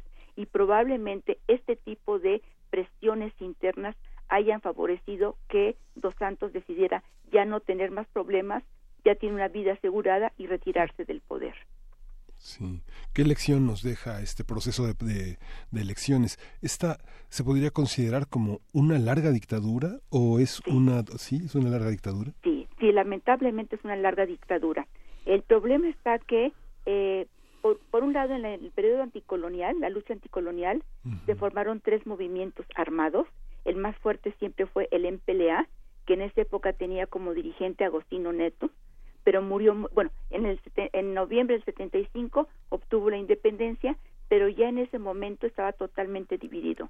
El gobierno de transición previo a la independencia, que había sido pactado como forma de descolonización, eh, se rompió durante el proceso de transición y de inmediato, eh, mientras que el MPLA optó por el apoyo de la Unión Soviética y de Cuba, eh, UNITA por el de Estados Unidos y el régimen del apartheid sudafricano y FNLA por el apoyo del gobierno del entonces Zaire de Mobutu Sese Seko y también de Estados Unidos y también era favorable a la, Sudáfrica del apartheid. En ese contexto, obviamente, cuando estalla la guerra civil en noviembre del 75, en general hay un gran apoyo internacional en favor del el MPLA porque la gente estaba en contra de apoyos de, de Sudáfrica. Incluso hubo una época en donde el ejército sudafricano ocupó militarmente la parte sur de Angola y finalmente fue derrotada. Es una etapa muy interesante. En fin, abreviando, allí empezó una guerra civil que terminó en 2002. Sobre todo a partir del 92 hasta el 2002 fue especialmente brutal la guerra entre el MPLA y UNITA. Y esto, por ejemplo, permitió, justificó que el MPLA y obviamente Dos Santos llevaran a cabo una política sumamente dura sumamente severa precisamente para, acabar con UNITA. Entonces fue totalmente un régimen autoritario antidemocrático. En principio, a partir del 91, fue la apertura política con la, eh, la aceptación del multipartidismo, la renuncia al experimento socialista y eh, la adopción de una economía de mercado, pero en la práctica un gobierno fuertemente autoritario y fuertemente represivo. ¿Cómo, cómo se vive este descontento desde la sociedad civil? Lo pregunto porque eh, se sabe que este descontento en, Angola no solamente es, digamos, de, las zonas más vulnerables, sino también eh, es de parte de los intelectuales, de parte de, de las personas que, que, tienen un poder económico importante. ¿Cómo, ¿Cómo se ha vivido? Bueno, aquí es importante tomar en cuenta que los tres candidatos presidenciales más fuertes de alguna forma son políticos de la vieja guardia. Uno, obviamente, el MPLA, otro es el dirigente actual del UNITA, y el tercer candidato importante es un ex dirigente del UNITA, que el UNITA ha tenido una serie de fracturas eh, a partir del 2002 y, eh, como un resultado de la fractura, este señor se retiró, pero al final de cuentas son dos candidatos que, cuya raíz es UNITA y el candidato del MPLA. Entonces, bueno, efectivamente hay una sociedad civil que cada vez eh, está más activa. Precisamente uno de los, el que es ex líder de la del UNITA, él cuenta con apoyo, con simpatías de eh, familias tradicionales eh, angoleñas que históricamente habían apoyado o bien a UNITA o bien a, a MPLA, lo que implica que indudablemente es gente que quiere el cambio. Ahora, efectivamente hay un sector muy importante intelectual Aquí es importante subrayar, en Angola, a diferencia de otros países de, del continente africano, en Angola hay una inteligencia local muy importante, sumamente estructurada, sumamente coherente, muy activa y precisamente lo que están haciendo es tratar de organizar a la sociedad civil para que eh, eh, tome una mayor participación en defensa de los derechos humanos. Entonces es sumamente importante, no es todavía una sociedad civil lo suficientemente madura como para tener un candidato presidencial debido a la represión del régimen.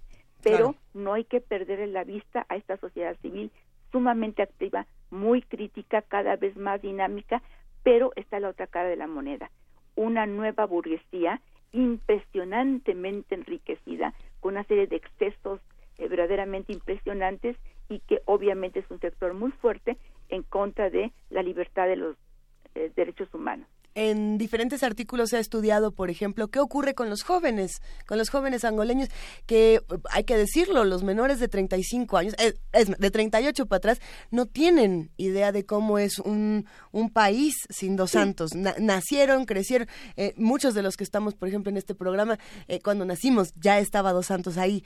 ¿Qué pasa con un país que lleva tantas generaciones acostumbradas a un mismo modelo? ¿Cómo se puede replantear? ¿Será fácil una transición? Bueno, aquí es importante tomar en cuenta que precisamente la juventud está afectada por dos grandes problemas, el desempleo y la falta de instituciones en donde recibir una formación profesional y esto ha creado un enorme descontento. Hay páginas clandestinas precisamente de gente joven que en donde demuestran su descontento hacia lo que está pasando, hacia esta situación. Ahora, precisamente por la historia anticolonial y porque UNITA eh, con Jonas Savimbi llevaba a cabo una serie de purgas brutales incluso dentro de sus filas y además una serie de, de actividades terroristas en contra de la población civil que simpatizaba con el, con el MPLA, en muchos sectores de la sociedad hay un gran temor a gente que se identifique con UNITA y todavía hay mucha gente que sigue apoyando al MPLA. En lo particular, yo creo que el MPLA sí puede ganar, no necesariamente con fraude, sí puede llegar, ganar. Pero lo que eh, podríamos pensar es que esta sociedad civil tome cada vez más fuerza y presionen a, al gobierno, probablemente al nuevo gobierno de Lorenzo, de Joao Lorenzo, para que haya una apertura. Entonces, bueno, ¿cómo lo está viviendo la gente? La gente joven lo vive como una esperanza, como una alternativa de cambio. Piensan que por lo menos está abriendo una puerta, por lo menos Dos Santos está yendo. Vamos a ver realmente, eh, Lorenzo, cómo, qué tipo de gobierno lleva, porque eh, él ha tenido un perfil político sumamente bajo y hasta cierto punto, en términos políticos, es poco conocido. Es conocido como militar, pero como político no sabemos. No sabemos si realmente va a ser tan duro o si va a permitir paulatinamente una apertura como la gente lo quiere. Sí, y es que es eh, contra el proceso que ha vivido la sociedad angoleña es muy complejo porque hay nostalgia por ese dos santos que lideró las Fuerzas Armadas de 1975 a 2002 y que al mismo tiempo fue un hombre de libros que se ha considerado como una como un artífice de, de la paz y que muchas de las cosas que él planeó han sido modelo para algunos otros países africanos. ¿Cómo, cómo, cómo, este, ¿Cómo ha influido el panorama internacional, la caída del muro después de 10 años de... De 75 a 79 el presidente era Agustino Neto, que era un poeta, un intelectual, un hombre muy inteligente de la camada de los grandes líderes anticoloniales de las eh, ahora excolonias portuguesas, eh, con relación con Amílcar Cabral, con... Franz Fanon. Este, eh, ¿Con quién, perdón? Franz Fanon. No, Fanon, Fanon murió muy pronto. Bueno, sí, probablemente sí tuvo, no, claro que sí tuvo contacto con Fanon, pero sí, sí tuvo contacto con Fanon, sí, indudablemente, porque Agustino Neto también empezó muy, muy pronto, ¿no? Pero, este, eh, Dos Santos cuando llegó al poder tenía una buena imagen, pero paulatinamente se fue deteriorando. Conforme la guerra civil, hubo varios intentos de terminar con la guerra civil y casi siempre esos intentos eran presionados a nivel internacional. Esos intentos terminaban cuando el primero fue muy famoso en 92, mm. cuando Savimbi aceptó un acuerdo de paz, la formación de un gobierno eh, de unidad nacional y reconciliación, y sin embargo, como la elección no la ganó, la perdió por unos 10 puntos, tenía que haberse ido a segunda vuelta, no aceptó el resultado, se retiró y retomó las armas. Esa fue una constante durante toda la guerra civil. Savimbi aceptaba un acuerdo de paz y como no le convenía, se daba cuenta que no tenía suficiente apoyo político, se retiraba y retomaba la guerra civil hasta que quedó totalmente aislado. Incluso hubo una época en donde fue sumamente apoyado por Estados Unidos. Incluso durante la administración Clinton se estima que recibió una cantidad impresionante, varios millones de dólares, precisamente como asistencia encubierta para continuar con la lucha armada pero el problema de Dos Santos es que se ha deteriorado tremendamente su imagen. En lo particular, yo no sé hasta dónde puede ser considerado como un modelo por otros países del continente africano hoy en día, precisamente por su autoritarismo, por su mano dura. Se considera que su, una de sus hijas del primer matrimonio, que la madre es rusa, es la mujer más rica del continente africano. Entonces, esto, por ejemplo, ha creado muchísimo descontento. Esta señora tiene la mano muy fuerte en toda la industria, eh, tanto petrolera como en los bancos, pero incluso en, la, compañía de diamantes. Hace algunos años, no muchos, eh, dos o tres años, no me acuerdo, hubo un periodista que internamente era ya muy famoso y adquirió fama internacional porque hizo un estudio de denuncia de cómo había un trabajo prácticamente esclavo en las minas de explotación de diamantes que eran controlados por esta señora Isabel dos Santos. Ese periodista que es un seudónimo de un mexicano, eh, Rafael Márquez, ese señor incluso fue a la cárcel por la publicación de ese artículo, pero de ese estudio. Pero este estudio precisamente permitió que fuera conocido más ampliamente cómo operaba la familia Dos Santos y esto deterioró muchísimo la imagen de Dos Santos dentro del país, pero en general en África y a nivel internacional.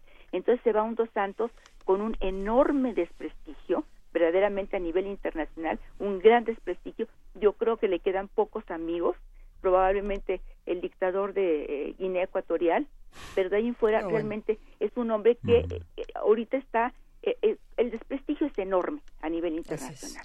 Le dicen la princesa Isabel dos Santos, ¿no? sí, sí, sí, y además, bueno, se sabe que eh, ella viaja siempre con sus perritos o un perrito, no sé, en avión privado y no sé qué tanto, una, una serie de excesos verdaderamente brutales, pero también los nuevos ricos angoleños están comprando propiedades carísimas en Portugal, aprovechando la crisis económica de Portugal, y además cometen excesos, llegan y compran las cosas más ridículas, más absurdas del mundo, y esto, por ejemplo, también ha creado mucho deterioro de la clase política angoleña a nivel internacional. La gente los ve con desconfianza, hay un rechazo hacia este tipo de nuevos ricos angoleños que han surgido a la sombra del gobierno de Dos Santos. Y estos nuevos ricos angoleños, ya quizá para ir cerrando esta conversación, Hilda Varela, hacen un contraste muy fuerte con lo que está ocurriendo en otras regiones de Angola, pensando, por ejemplo, en el caso de, los congoleños, de todos, de todos estos refugiados que han tenido que, que huir precisamente de la República Democrática del Congo para asentarse en diferentes regiones de Angola y que además recientemente han tenido que ser reubicados por ah, toda una serie de crisis migratorias que hay en, la región. En fin, ¿cómo, ¿cómo se vive este contraste? ¿Qué pasa, por ejemplo, con estas elecciones, pensando también en, el, en, este factor de la crisis migratoria, de la desigualdad, en fin? Bueno, eh, hay, eh, ha habido muchos angoleños refugiados en lo que es la República Democrática del Congo y que han sido expulsados y ha habido también muchos angoleños eh, muchos, perdón, muchos congoleños, en Angola que han sido expulsados. El motivo por el cual han sido expulsados los angoleños es fundamental, perdón, los congoleños de Angola, el argumento era que estaban haciendo una explotación no eh, legalizada de diamantes. Este es el principal motivo, por un lado. Pero por otro lado se atribuye, como de costumbre, a estos refugiados sumamente pobres eh, los robos, los saqueos, cosas por el estilo, y entonces a nivel de, de la población más baja económicamente hablando y que lamentablemente no tiene una conciencia política elaborada, hay un gran rechazo hacia los extranjeros. Sabemos que es una de las formas muchas veces de los dictadores de mantener el poder, precisamente fomentar la xenofobia. Pero esto ha sido eh, recíproco tanto la República Democrática del Congo, llamada Democrática del Congo, como eh, el gobierno angoleño han expulsado a eh, en su casa congoleños o angoleños. Ah, es una lamentablemente es una jugada de dos eh, vías, de dos bandas, ¿no? Entonces, bueno, internamente, en principio, no hay mucho rechazo a la expulsión de extranjeros a nivel popular, en principio. Obviamente sí, entre gente que defiende derechos humanos. En esos sectores sí, en académicos, hay un académico muy famoso, Neto, hay otro, el doctor Faria, que ellos han sido sumamente críticos, es gente muy analítica, con extraordinaria capacidad, que han sido muy críticos diciendo, bueno, son seres humanos y si aceptamos la violación de sus derechos humanos, tendríamos que aceptar también la violación de los derechos humanos de los angoleños. Tendremos que estar pendientes de lo que ocurre. Sí, eh, ahora, hay una cosa oficialmente en la parte sur este sur, sureste de, de Angola no se han llevado a cabo las elecciones por condiciones climáticas. Entonces creo que sería temprano pensar en resultados eh, publicados hoy jueves se dice que probablemente hasta el domingo serán publicados. Bien, pues esperaremos y si se te parece bien, volvemos a hablar, doctora Hilda Varela, doctora en Ciencia Política por la UNAM. Es un gusto, como siempre, mil gracias. Ok, hasta luego. gracias, doctora. Vamos pues con música. Seguimos, vamos con música. Vamos a seguir escuchando a Kimi Portet, La Rambla. Empieza, es, es, una clásica de Kimi Portet, es un homenaje en este, a este paseo peatonal, una canción llena de imágenes que retratan lo más característico de este sitio, la confluencia de lo más turístico y cosmopolita con lo más, tipo, lo más típico y autóctono. Es el disco Hogney sobre piedras, La Rambla.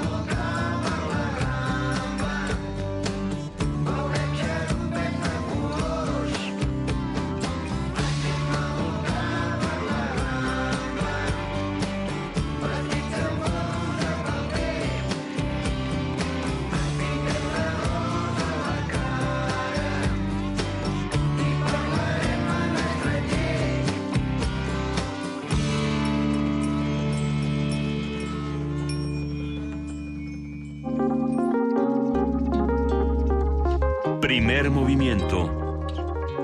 Hacemos comunidad.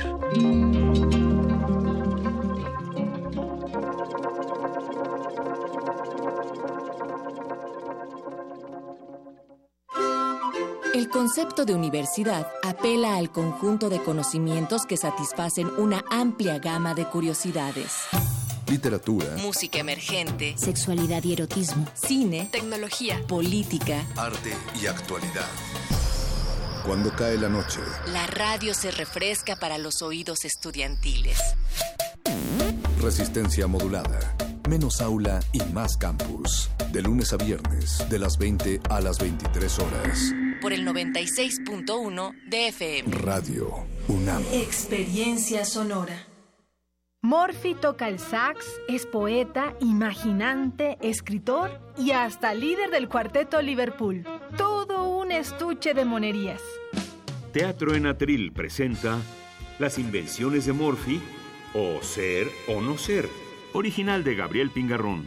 Los jueves de agosto, 20 horas, Sala Julián Carrillo, Adolfo Prieto 133, Colonia del Valle. Entrada libre. Radio UNAM, Experiencia Sonora.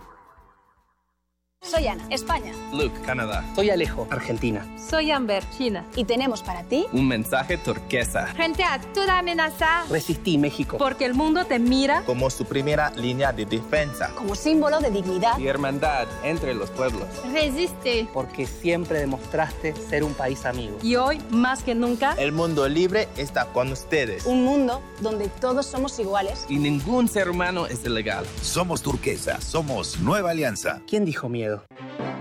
La exposición 78 más 52 igual a 130 razones para celebrar la diversidad cultural del mundo se exhibe en el Museo Nacional de las Culturas y en ella conviven deidades egipcias, guerreros de terracota, armaduras de samuráis, representaciones de dioses griegos, piezas prehispánicas de Mesoamérica, un total de 130 piezas que muestran la multiculturalidad. 78 más 52 igual a 130 razones para celebrar la diversidad cultural del mundo se exhibe en el Museo Nacional de las Culturas, moneda número 13, Centro Histórico.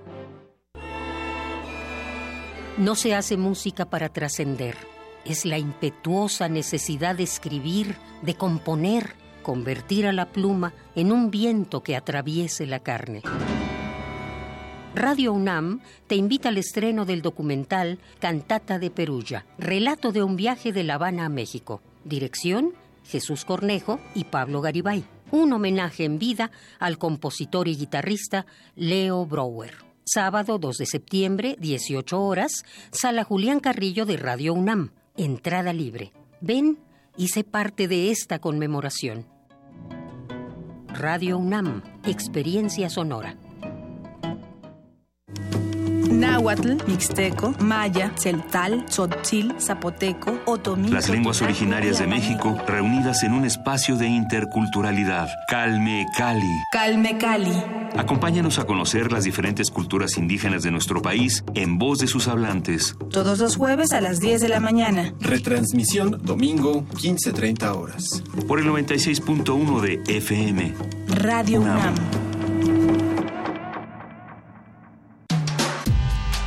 Primer movimiento. Podcast y transmisión en directo en www.radiounam.unam.mx.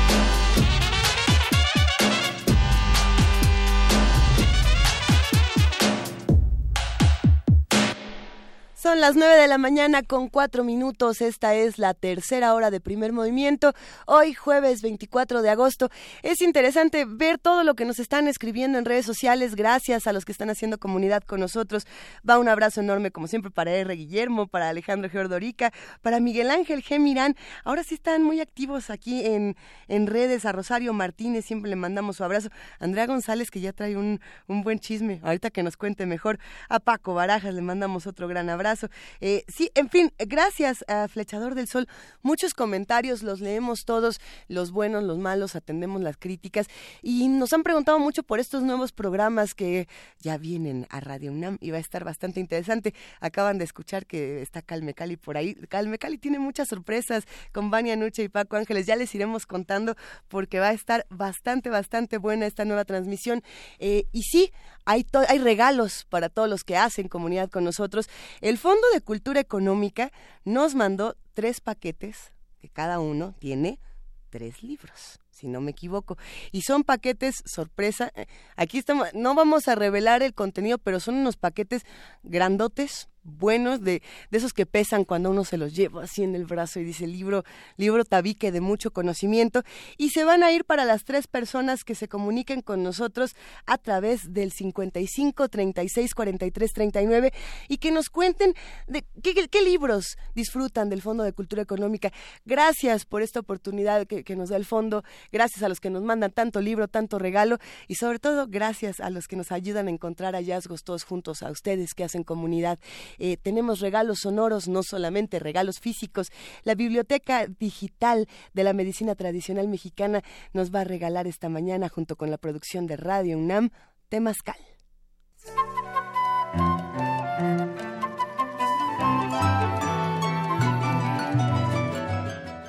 Biblioteca Digital de la Medicina Tradicional Mexicana.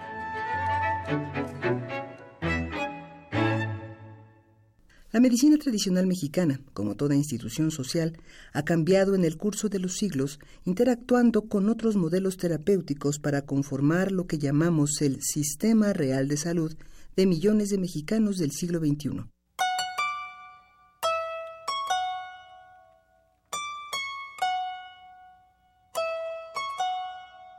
Doctor Roberto Campos Navarro precisamente en estas relaciones con los eh, médicos eh, tradicionales, con los curanderos y el trabajo eh, que se establece en clínicas y hospitales ubicadas en zonas rurales, es que me, involucré en otra parte aguas, que es el que ahora llamamos interculturalidad. Hace veintitantos años no le llamábamos interculturalidad, simplemente era la interrelación entre las medicinas académicas y la medicina tradicional o las medicinas tradicionales. Ahora se ha dado un giro eh, ideológico muy importante en América Latina al darse una base jurídica pero también ideológica a las medicinas tradicionales y su relación con la medicina académica. Es eh, parte de, eh, de la interculturalidad, de la relación entre culturas diferentes, tomando en cuenta la medicina tradicional mexicana como una medicina originaria de nuestro país, contrastada con una medicina que es importada porque realmente la medicina académica científica es una medicina traída desde Europa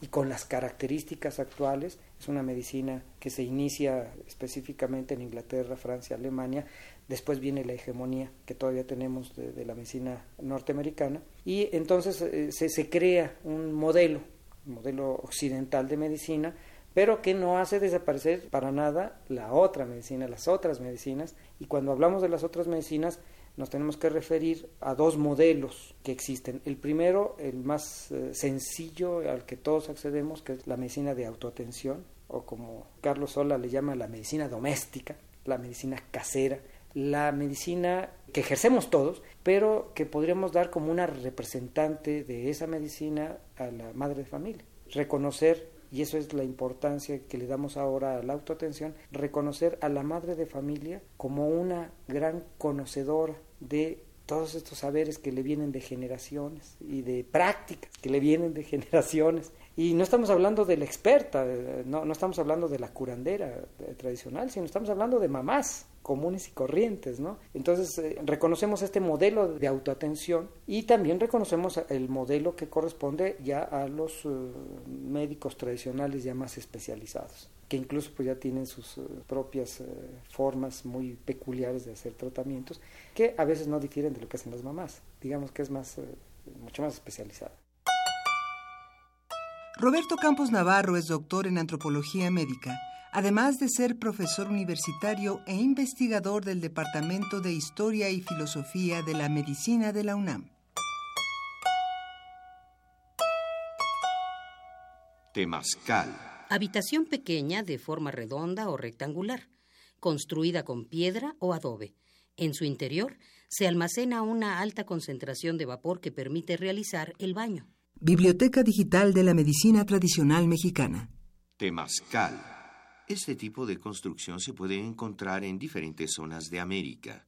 En México se localiza en lugares fríos y semifríos de Chiapas, Estado de México, Guerrero, Hidalgo, Morelos, Oaxaca, Puebla, Tlaxcala y Veracruz.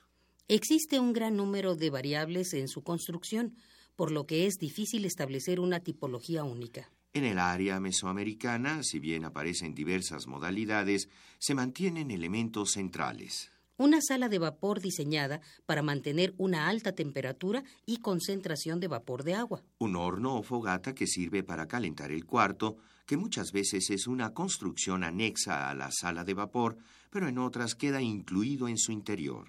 Una puerta que generalmente es muy baja, hasta el punto de que para entrar hay que hacerlo de rodillas un pequeño agujero como ventilador que permite la salida de humo antes de introducir al paciente y el desagüe que permite la circulación del agua. La construcción más común, tanto en tiempos prehispánicos como en épocas modernas, es la redonda o rectangular con techo plano.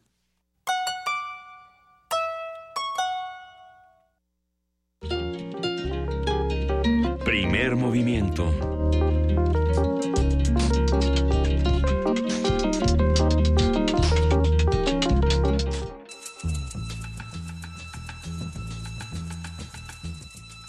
Es hora de poesía necesaria.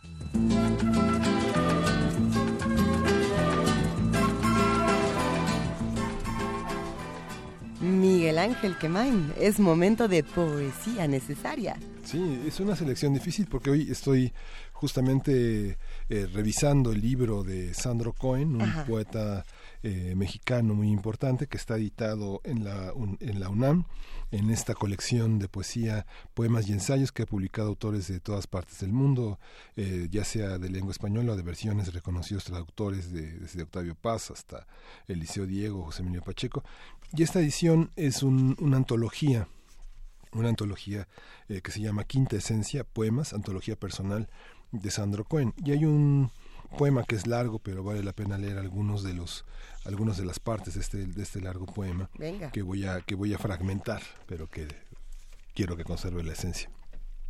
Se llama Autobiografía del infiel.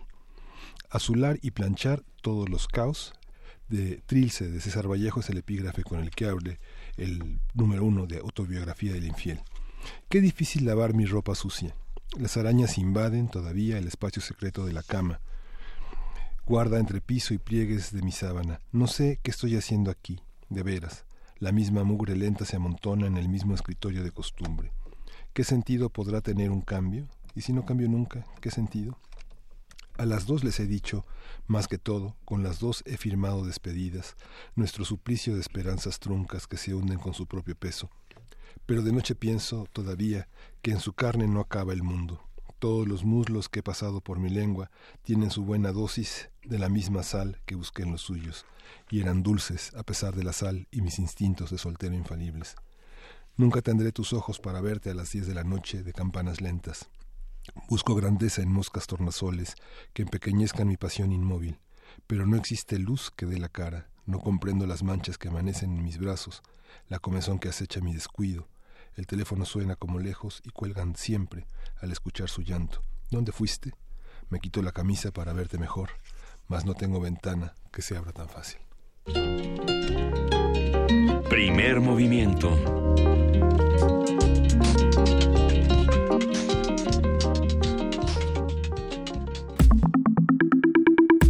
La mesa del día.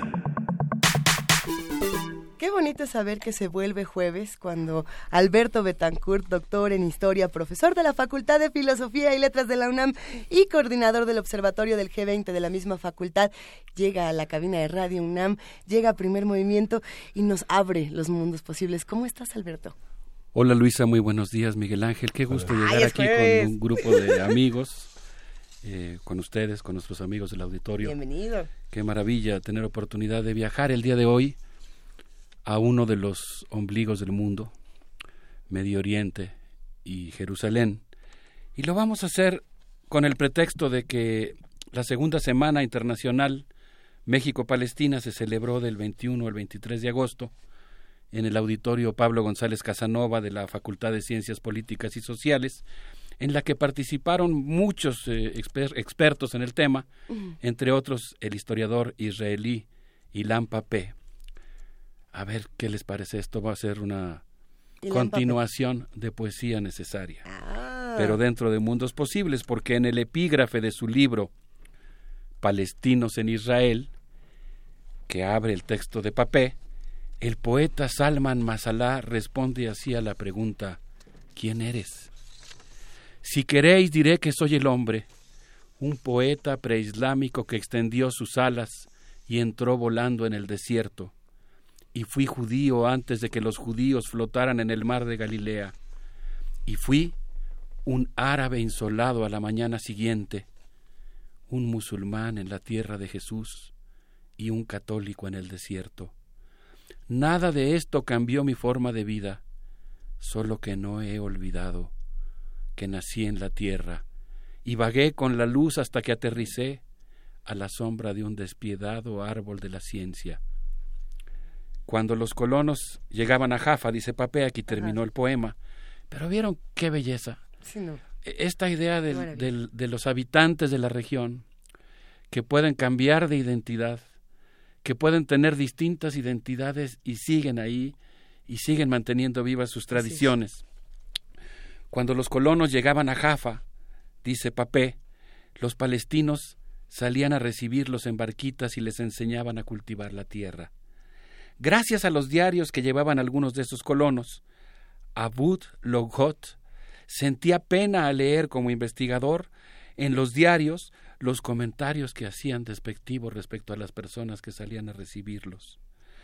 En la actualidad, el Centro de Estudios de Seguridad Nacional y Geoestrategia publica numerosos artículos para los cuadros del Shabak y el Mossad, la Policía Interna y la Policía Internacional, la inteligencia interna e internacional del gobierno de Israel.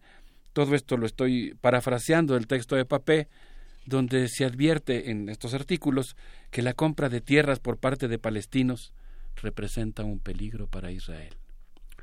Ilan Papé se, se propone hablar de un tema que a mí me pareció realmente muy interesante y quizá una de las piezas que le permita a uno entender más allá de los estereotipos lo que está pasando ahí, los palestinos en Israel, los palestinos que tienen ciudadanía israelí y que nos hablan de que en Israel estamos hablando de una sociedad heterogénea. ¿Es arriesgado entrar a un tema como este? Es muy arriesgado, pero es muy importante y yo creo que nuestra universidad y los organizadores del evento tuvieron un gran acierto justamente en tratar de brindarnos atisbos para poder transitar con hermandad entre los distintos grupos sociales que viven ahí.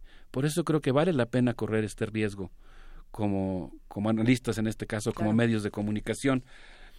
Los beduinos, por ejemplo, los hablantes del Bedawi y los drusos, que son los principales compradores de tierras en Galilea, son dos de los grupos de palestinos israelíes a los que se les está permitido ingresar al ejército israelí.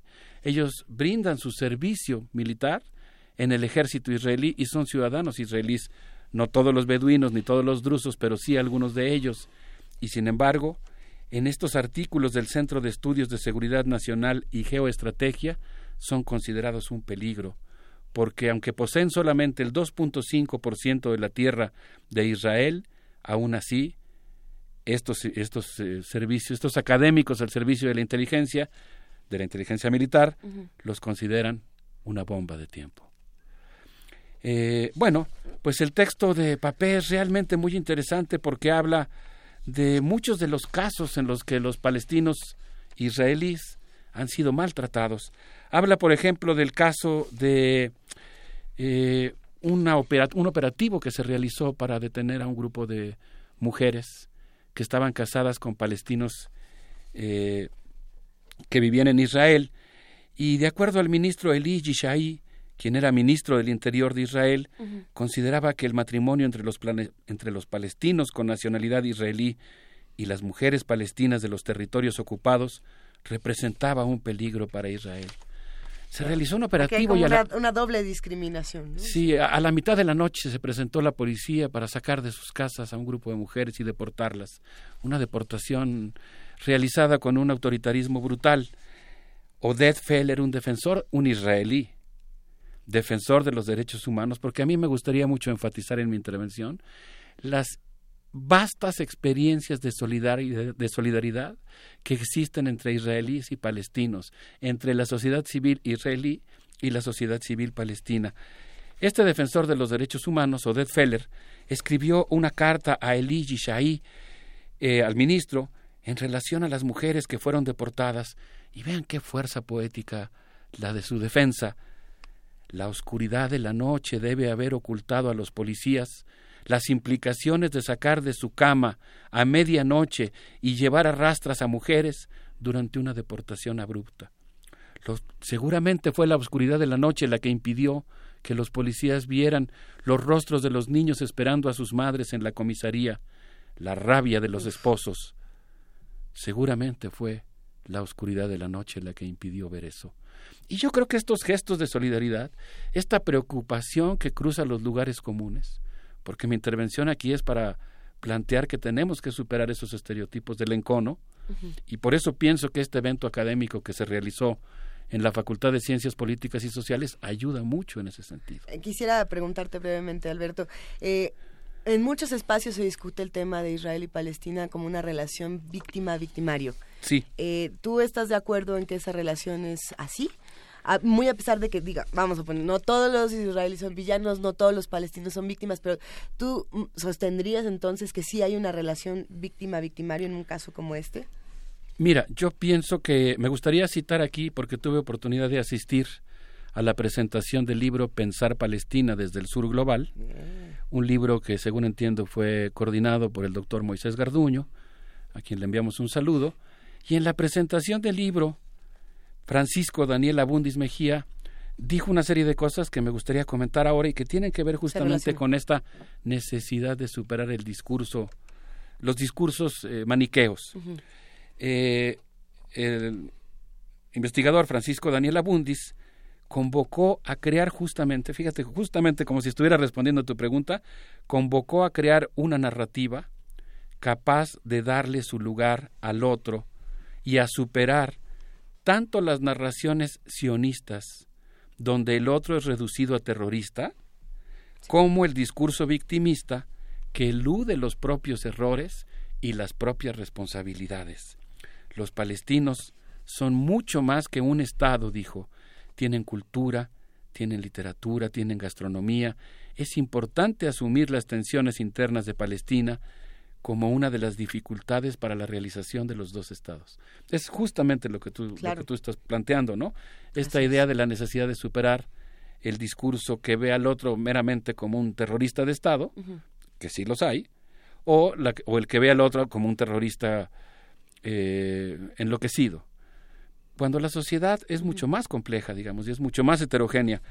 Eh, si gustas, después de que escuchemos un fragmento de una entrevista que tuve oportunidad de hacerle a la profesora Silvana Rabinovich, quien es de estos eh, investigadores que tiene nuestra universidad, ella es experta en hebreo bíblico, en hebreo antiguo. Es investigadora la colaboración entre la sociedad civil israelí y palestina y acerca de la esperanza. A ver qué les parece. Venga. Esta mañana yo hablaba con Irán Pape y le decía, yo creo que hay muchísima esperanza. Y él me decía que él también cree que hay mucha esperanza. Y especialmente no en el himno nacional. La palabra esperanza hay que recuperarla porque está malherida. Pero tenemos, por ejemplo, y referido a la, a la pregunta anterior sobre las organizaciones no gubernamentales israelíes, hay una que tiene un, un nombre eh, que, se, que, que, tratan de decir, son varias, las que tratan de decirse y de llamarse a sí mismas en el nombre del otro. Tenemos eh, una que se llama mm, Tarabut, que quiere decir, y en hebreo se llama Ithabrut, pero en hebreo se pone el nombre árabe, ¿sí? Que quiere decir eh, relación, unidad, acercamiento sería, ¿no? Como hacerse amigos, una cosa así. Em, y el hecho de ponerse el nombre en la lengua del otro implica tengo dos orejas y una sola boca. Empiezo escuchando la demanda del otro y luego voy a, voy a hablar. Eso nos hace rescatar el término diálogo, ¿sí? Como lo pensaba Buber Dialogar no es, como lo dicen en estos momentos, está muy en boga en el discurso político decir el diálogo, el diálogo por la paz, y todos llaman al diálogo, pero sabemos que ese diálogo es mendaz, que ese diálogo impide el entendimiento mutuo. Un diálogo que empieza por escuchar al otro, por dejarse enseñar por el otro, por saberse responsable por el otro, ese es el diálogo que es posible y me parece que esta ONG, poniéndose el nombre del otro, o aquella que se llama Zohrot, que es un verbo conjugado en femenino, es un verbo hebreo, que quiere decir recordamos. Pero está en femenino. ¿Esto qué quiere decir? Lo decimos también el nombre de la otra. Estas, estas personas de Zohrot, que es cierto que son muchas mujeres, pero no son exclusivamente mujeres, lo que hacen es tener muy presente y volver presente todo el tiempo en la sociedad israelí el mapa anterior al año 48. Soy Silvana Rabinovich, del Instituto de Investigaciones Filológicas. Un cálido saludo a Radio UNAM. Quiero decirle a la comunidad UNAM que el tema de la justicia en Palestina e Israel nos incumbe. Se trata de un problema humano que atañe a la dignidad y de las luchas creativas por la dignidad en México sabemos mucho. Qué belleza escuchar las palabras de la doctora Silvana Rabinovich. Hay que decirlo, querido Alberto Betancourt, el texto Poesía en traducción para pensar en México con Palestina, precisamente de Silvana Rabinovich. Se encuentra en el libro Pensar Palestina desde el Sur Global, eh, este libro coordinado por Moisés Garduño, a quien le mandamos un inmenso abrazo porque además resulta que él también colabora de manera regular aquí en, en Primer Movimiento y bueno, es, es interesantísimo tener tantas voces reunidas, tan, tan importantes. para tratar de aclarar un poco, yo me pongo el nombre que el otro me da para que mi voz sea escuchada por el otro? Sí, eh, Silvana me contó experiencias muy duras, por ejemplo, organizaciones de padres que han perdido a sus hijos, mencionó incluso un verbo en hebreo que habla de la orfandad de los padres que pierden a sus hijos. Mm. Y se hermanan en el dolor, se hermanan en el dolor porque pues a la hora que están ante ese abismo, decía Silvana, ante esa fragilidad, se dan cuenta que el otro es igual que ellos. Y, eso, y, es, un, y es una palabra nueva, porque digamos, a partir de la guerra se, se, se colocó una, un adjetivo y un, verbo que se sustantiva y se adjetiva en distintos momentos para hablar de ese vacío que no tiene nombre en español, ni en francés, ni en ninguna lengua latina. ¿no? Así es. Y es, es realmente interesantísimo que, que se tiendan estos puentes. Por eso creo que esta, este tipo de eventos fue muy importante, porque permite superar justamente estos estereotipos eh, nosotros hemos hablado aquí de, de, una novela que nos gusta mucho de Susana Bulagua, El azul entre el cielo y el mar.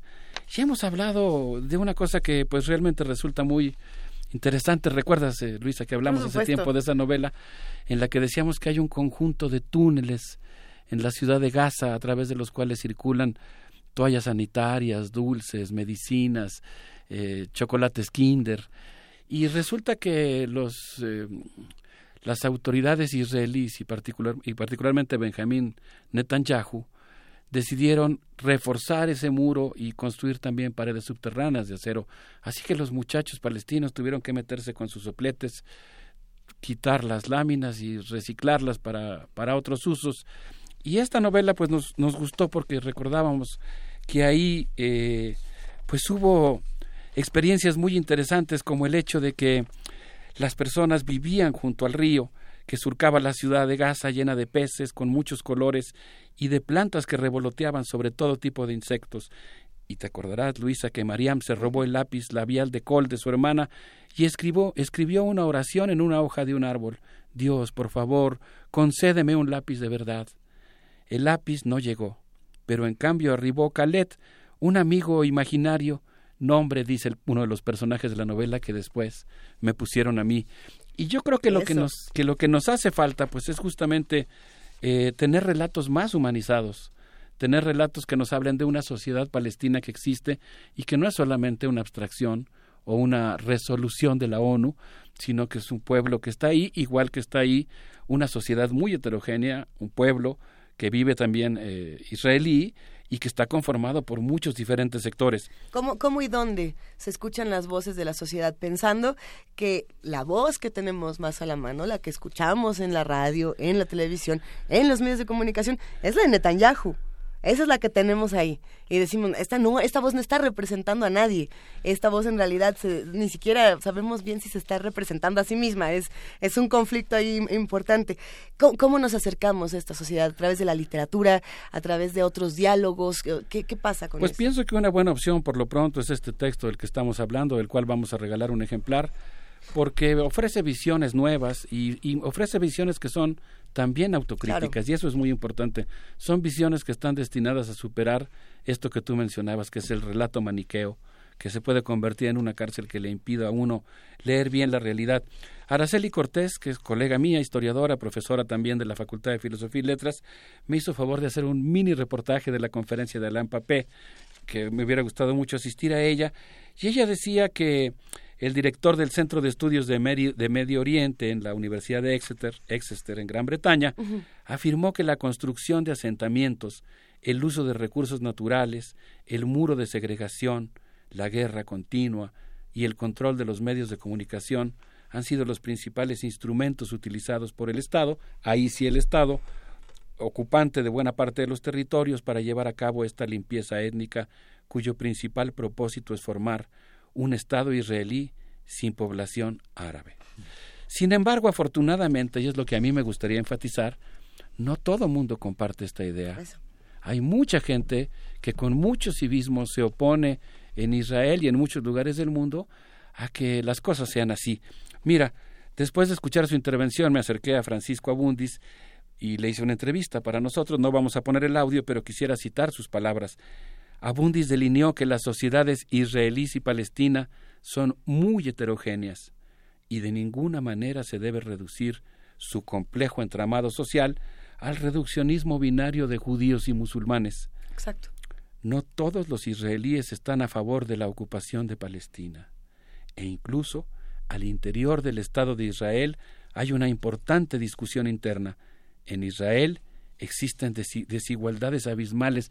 Qué interesante es cuando él creo que estuvo haciendo una estancia, eh, me parece que en Líbano, un territorio muy cercano, y después en el, entiendo que también en Jerusalén. Eh, este dato habría que precisarlo porque me lo comentó cuando estábamos preparando la entrevista, pero sé que estuvo en Medio Oriente alrededor de dos años.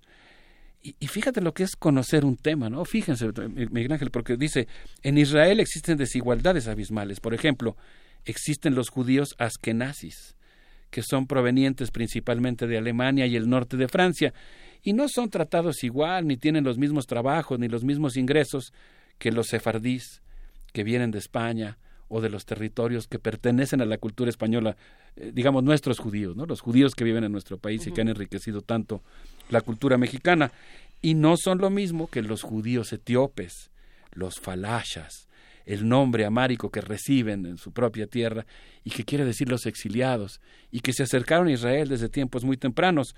Eh, después vienen los misrajis, de origen turco o sirio.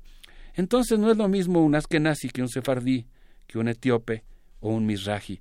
La sociedad israelí, por ejemplo, en términos de sus provenientes, de sus eh, lugares de origen, pues es muy diversificada. Fíjense, por ejemplo, lo que me dijo Francisco Abundis los judíos etíopes, por seguir el ejemplo, tienen un vínculo religioso con la judeidad que se originó desde los tiempos de Tito. uh, estamos hablando de una convivencia entonces que tiene pues milenios, pero la sociedad palestina también es heterogénea. Y ahorita, si quieren, pues me gustaría terminar nada más la idea con esta cosa de la sociedad palestina heterogénea, pero no sé qué les parece esta visión. A, mí lo que me hace reflexionar es que esta, esta poderosa lección que, que, nos está dando este libro no solamente es para Palestina, no solamente es para Israel, yo creo que eh, se puede extender a muchas latitudes. Es como decir, a ver, no todos los estadounidenses son racistas, no todos eh, creen en los discursos de Donald Trump, no todos los mexicanos son corruptos, o no, no todos los sirios son terroristas en potencia, no todos los israelíes marginan a los palestinos y no todos los palestinos tienen respuestas violentas. Y así tendremos que ir rompiendo estos lugares comunes que sistemáticamente nos han estado metiendo en cada uno de los discursos, quizá sus propios gobernantes, ¿no? Pero, pero es que se, destapan discusiones interesantes. Mi abuelo fue, mi, abuelo era etíope, un judío falasha que oh, tuvo la oportunidad en un convenio, en un convenio con el gobierno francés de estudiar ingeniería pero terminó en la terminó también este a pesar este como este esta cuestión no religiosa terminó este siendo siempre un falasha ¿no? Miguel Ángel me dejas conmovido. Yo siempre he sentido una gran admiración. Por eso por eso tengo ese color tan raro. Por la por, la cultura etíope no por el origen de, la, de, la, de la humanidad el origen de la agricultura no Etiopía es una es un lugar poblado de una gran diversidad. Ahora que te veo y hablas de ser descendiente de eh, falashas, ah, pues siento gran eh, gusto, ¿no? no por algo le decimos el cofre del tesoro. Es una judeidad muy, muy, muy distinta a la que atravesó el siglo XX, porque es una judeidad que fue a estudiar a Francia, muchos tuvieron la oportunidad a, a finales del siglo XIX, principios del XX. Muy bien, no, pues qué, qué gusto tener aquí la presencia de la intelectualidad falacia. Justo, justo ese grupo de justo, inteligencia Justo, justo ese grupo de ingenieros se fue a estudiar a este a ingeniería y fueron los que intervinieron en la construcción del canal de Panamá.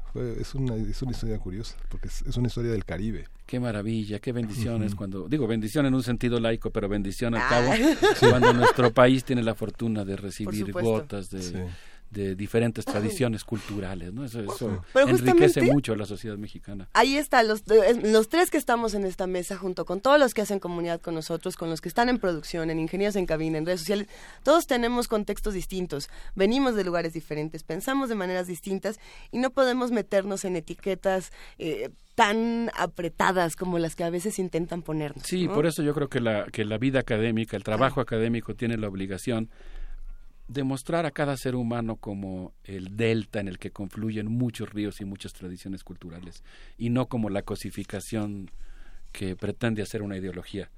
Eh, Alberto, ¿te parece bien si antes de que cierres esta participación regalamos el libro? Porque tiene toda su dinámica y van a ver cómo si nos sale bien. Eh, tenemos un ejemplar de Pensar Palestina desde el Sur Global, esta, este libro coordinado por Moisés Garduño, y lo vamos a dar por Twitter, pero de la siguiente manera. Al primero, espérense, no tuiten quiero libro nomás, es arroba lo tienen que poner a, primer movimiento, tienen que etiquetar a primer movimiento, tienen que etiquetar también a Mundos Posibles, que es arroba Mundos Posibles guion bajo. Tienen que poner después de eso su nombre completo.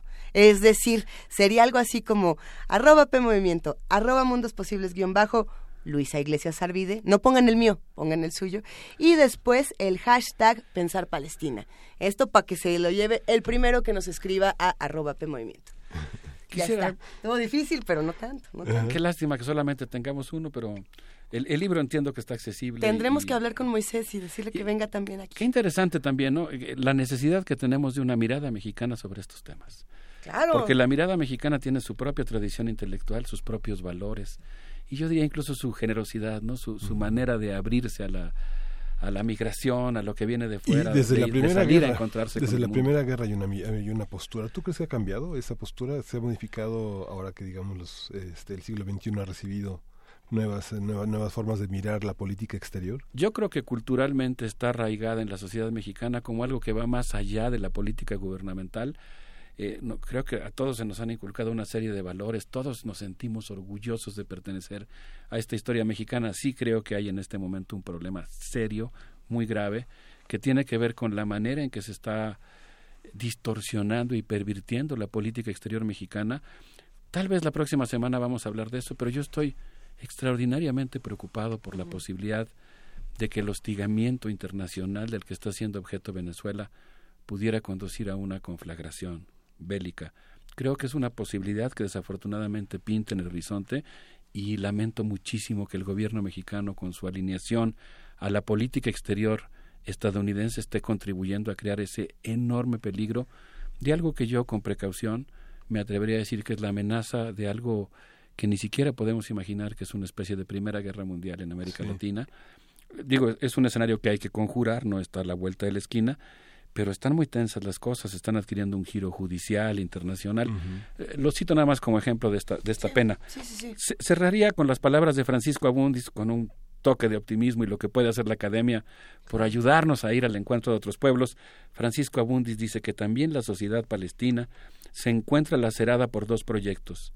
Uno secular, que siguió el camino de la conferencia de paz, encabezado por Al-Fatah, y otro impulsado por Hamas, que surgió como resistencia eh, digamos, islamista al, incumplimiento de los acuerdos. Al interior de Palestina también hay diferentes grupos. Están los palestinos que resistieron a la creación del Estado de Israel, están los refugiados de Siria, Líbano, Irak y Jordania, los árabes del 48, a los que Alain Papé alude como los eh, palestinos israelíes o palestinos en Israel, y pues resulta que la sociedad palestina entonces también es heterogénea en su religión, en sus posturas políticas, en sus expresiones culturales. Yo quisiera decir, nada más para cerrar esta, este, esta convocatoria, a continuar visibilizando las posibilidades de amistad y solidaridad entre los pueblos, que, que no, no, puedo resistir la tentación de evocar el libro Una mujer en Jerusalén, de Yehoshua, del que hemos hablado aquí. ¿Se acuerdan que ahí un jefe de personal está buscando, intentando ver qué pasó con una mujer que murió en un atentado y que era obrera de la fábrica de pan? Y yo pienso que en esta cabina y en la Facultad de Ciencias Políticas, el día que se realizó la jornada, pues eh, ocurre algo similar, o se hizo un llamado similar a un pasaje del libro, en el que el director de personal se da cuenta de que esta mujer fue trabajadora de intendencia en su, en su, en su fábrica de pan, en su panadería, y empieza a cobrar conciencia de que hay muchas personas israelíes, podrían ser palestinas, pero en este caso son también israelíes, que él nunca había visto. Y empieza a tener algunas apariciones y empieza a ver a esta mujer. Y yo espero que el trabajo académico que se ha desarrollado ahora ayude a que todos, eh, en lugar de ver fantasmas, podamos ver a nuestros semejantes y ver que están ahí y podamos reconocerlos. Y aprovecho, en el otro. y aprovecho para mandar, a propósito del personaje, pues un abrazo a todos los trabajadores de Intendencia de nuestra universidad que hacen posible nuestras labores. Muchas gracias por todo. Sí, y bueno, una pregunta, Alberto, es una, una pregunta, este, uno de los primeros actos de bajo la investidura como presidente de Donald Trump fue comparar al muro de México entre México y Estados Unidos con el muro en Palestina. Hay una, digamos que se, que se nos vino abruptamente encima la similitud y la analogía entre la situación que vivió la población de Gaza con este ominoso muro y su intención de llevarlo a la octava potencia. Sí. Recordemos que en la conversación telefónica entre Trump y Enrique Peña Nieto, eh, Donald Trump hizo explícito el hecho de que la idea se le había dado a Benjamín Netanyahu, que le había Claro. dicho que los muros sí funcionan. Yo les propongo que Uy. escuchemos a Ibrahim Malouf con esto que se llama perdón auténtico, eh, a la manera de una gran invocación para que entre todos derribemos los muros de Jericó que pretenden construir quienes quieren dividirnos. Gracias por ayudarnos a construir estos mundos posibles, Alberto Betancourt. Y ese apellido Maluf, las cruzadas vistas por los árabes, que es un texto fundamental para entender también este este presente. Ya, nos quedamos otra media hora aquí platicando. que No, ya, bueno, nos vamos. Gracias. Nos vamos a Alberto. derribar el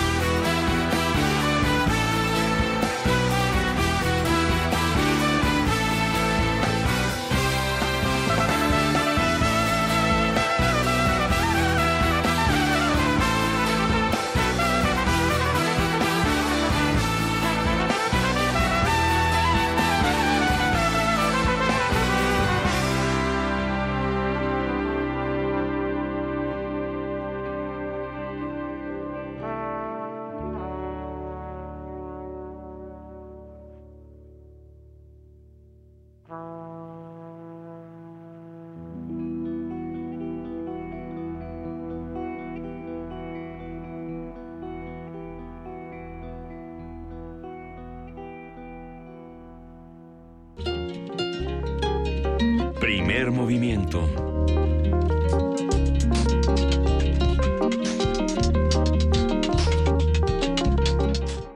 Oigan, ¿qué creen? Ya se fue el libro el libro de Pensar Palestina. Así, eh, ni siquiera habíamos acabado de hablar con Alberto Betancourt y ya se había ido. El libro se llevó nada más y nada menos, se lo lleva Tania López Montes de Oca, mejor conocida como Tania Mafalda.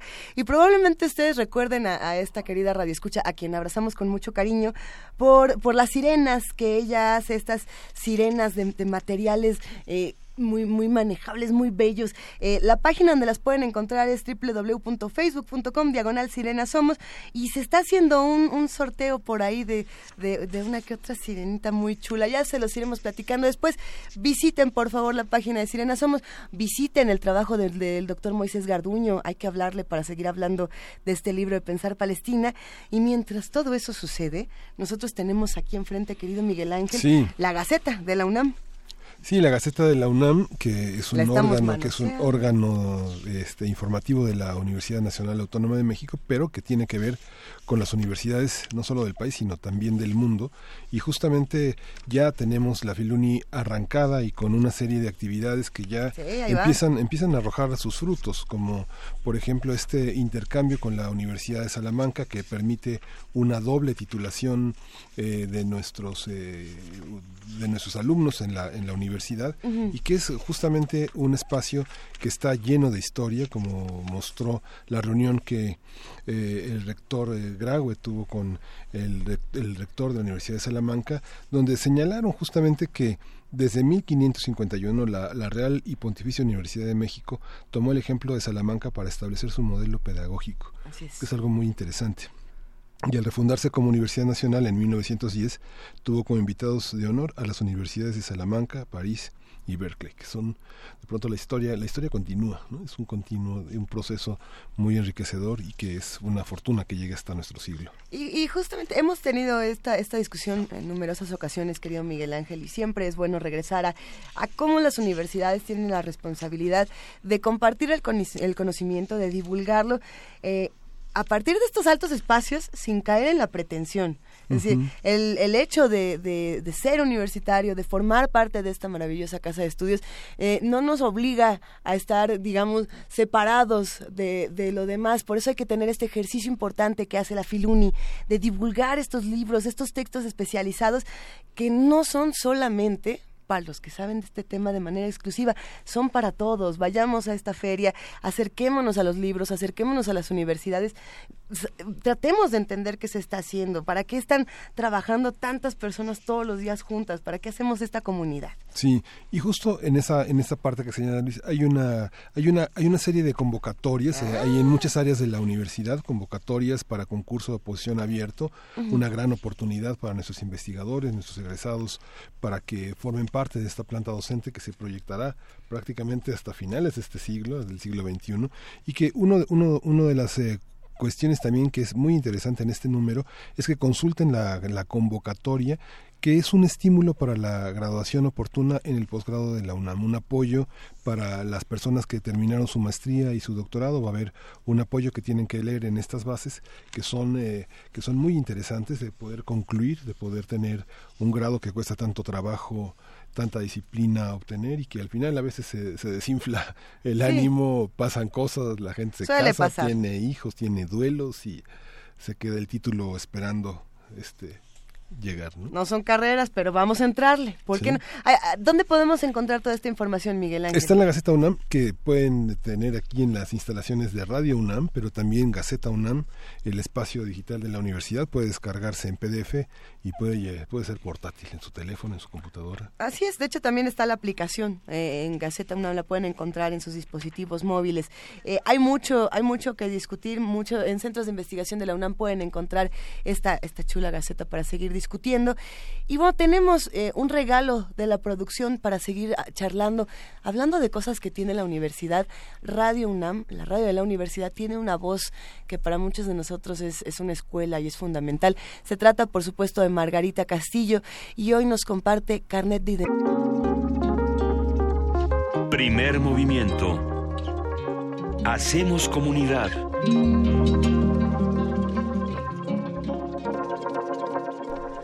Bueno, ustedes no están para saberlo ni nosotros para contárselos, pues estamos hablando fuera de ustedes, de fuera de ustedes, fuera del aire, de todos ustedes. Estamos hablando de todos los radioescuchas que queremos, que atesoramos en este programa y que, y que les agradecemos de verdad que hagan comunidad con nosotros. Nos estamos acordando de los chismes que se traen ahí Miguel Ángel Quemain y, y Andrea González. Abrazo, Andrea González. Eh, y bueno, nada más para para recordarles que el hallazgo que tenemos aquí en Radio UNAMI, que tenemos cada mañana en primer movimiento, no lo hacemos nomás no, dos personas en el micrófono, tres personas con los invitados. Es un equipo grande de producción, de ingenieros en cabina, de redes sociales, de coordinación de invitados, de servicio social.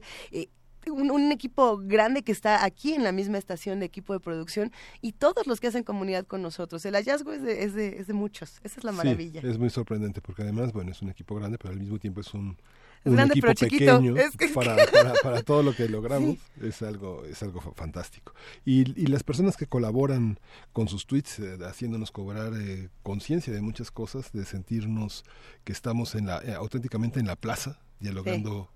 Con, con, con, la comunidad, con la ciudadanía, y que es lo fundamental de una radio que busca todos los recursos posibles por interactuar, por hacer caso, por tener una, una audiencia cercana. Pues sí, Miguel Ángel, finalmente era como nos lo decía ayer Genaro Villamil, eh, las personas que están ahora escuchando radio, por ejemplo, o se acercan a diferentes plataformas digitales, lo hacen porque están buscando una, una respuesta, porque se necesita interactividad en, en los medios de comunicación. No nos podemos quedar nosotros, hable y hable y hable, y, y los demás escuche y escuche y escuche. Sí. El, el, asunto es el diálogo, lo dijo Alberto Betancourt en, en la mesa Mundos Posibles hace unos momentos. Es decir, Mira, ya nos echaron la musiquita, Oscar, de ya, empezaron, ya a apagar, se acabó. Empezaron, empezaron, a apagar nos, la luz. Más bien nos las prendieron así de empezaron bueno. a, pon, a, apagar la luz y a subir las sillas a las mesas. Oye, pero pero que este, te despidan con Serrat. sí. Que vayas, yo sí, sí, con gusto. Pero Órale. es interesante, en el 80 aniversario de Radio, de Radio UNAM y en el aniversario de Primer Movimiento, preguntamos cuántas personas traían radio y muchas personas traen radio. Sí. Y muchas personas también, eh, me he dado cuenta que lo hacen frente a los robos de celulares en, los, eh, en el sistema de transporte público. Entonces traer su radiecito AM-FM es una opción. Es una opción. Carguemos con nuestro radio a seguir luchando, a hacer comunidad. Gracias, querido Miguel Ángel Quemain. Nos escuchamos mañana. Sí, nos escuchamos mañana para construir un bello sueño de Joan Manuel Serrat. Esto fue Primer Movimiento. El mundo desde la universidad. Amples i profuns els seus fonaments a prova de malentesos. Compromisos i interessos. I accidents orientat al sud i protegit dels vents. Res no cura les ferides com un vell somni qui és que no arrisca la vida per un vell somni. Què seria de nosaltres sense un vell somni? Què en faríem del dia i de la nit?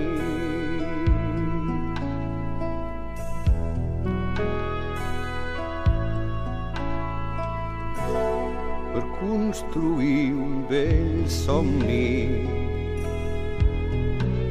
cal posar-s'hi a plena dedicació.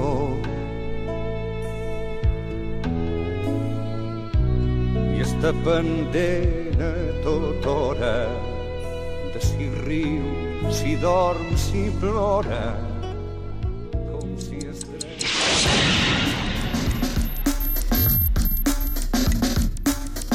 Radio UNAM presentó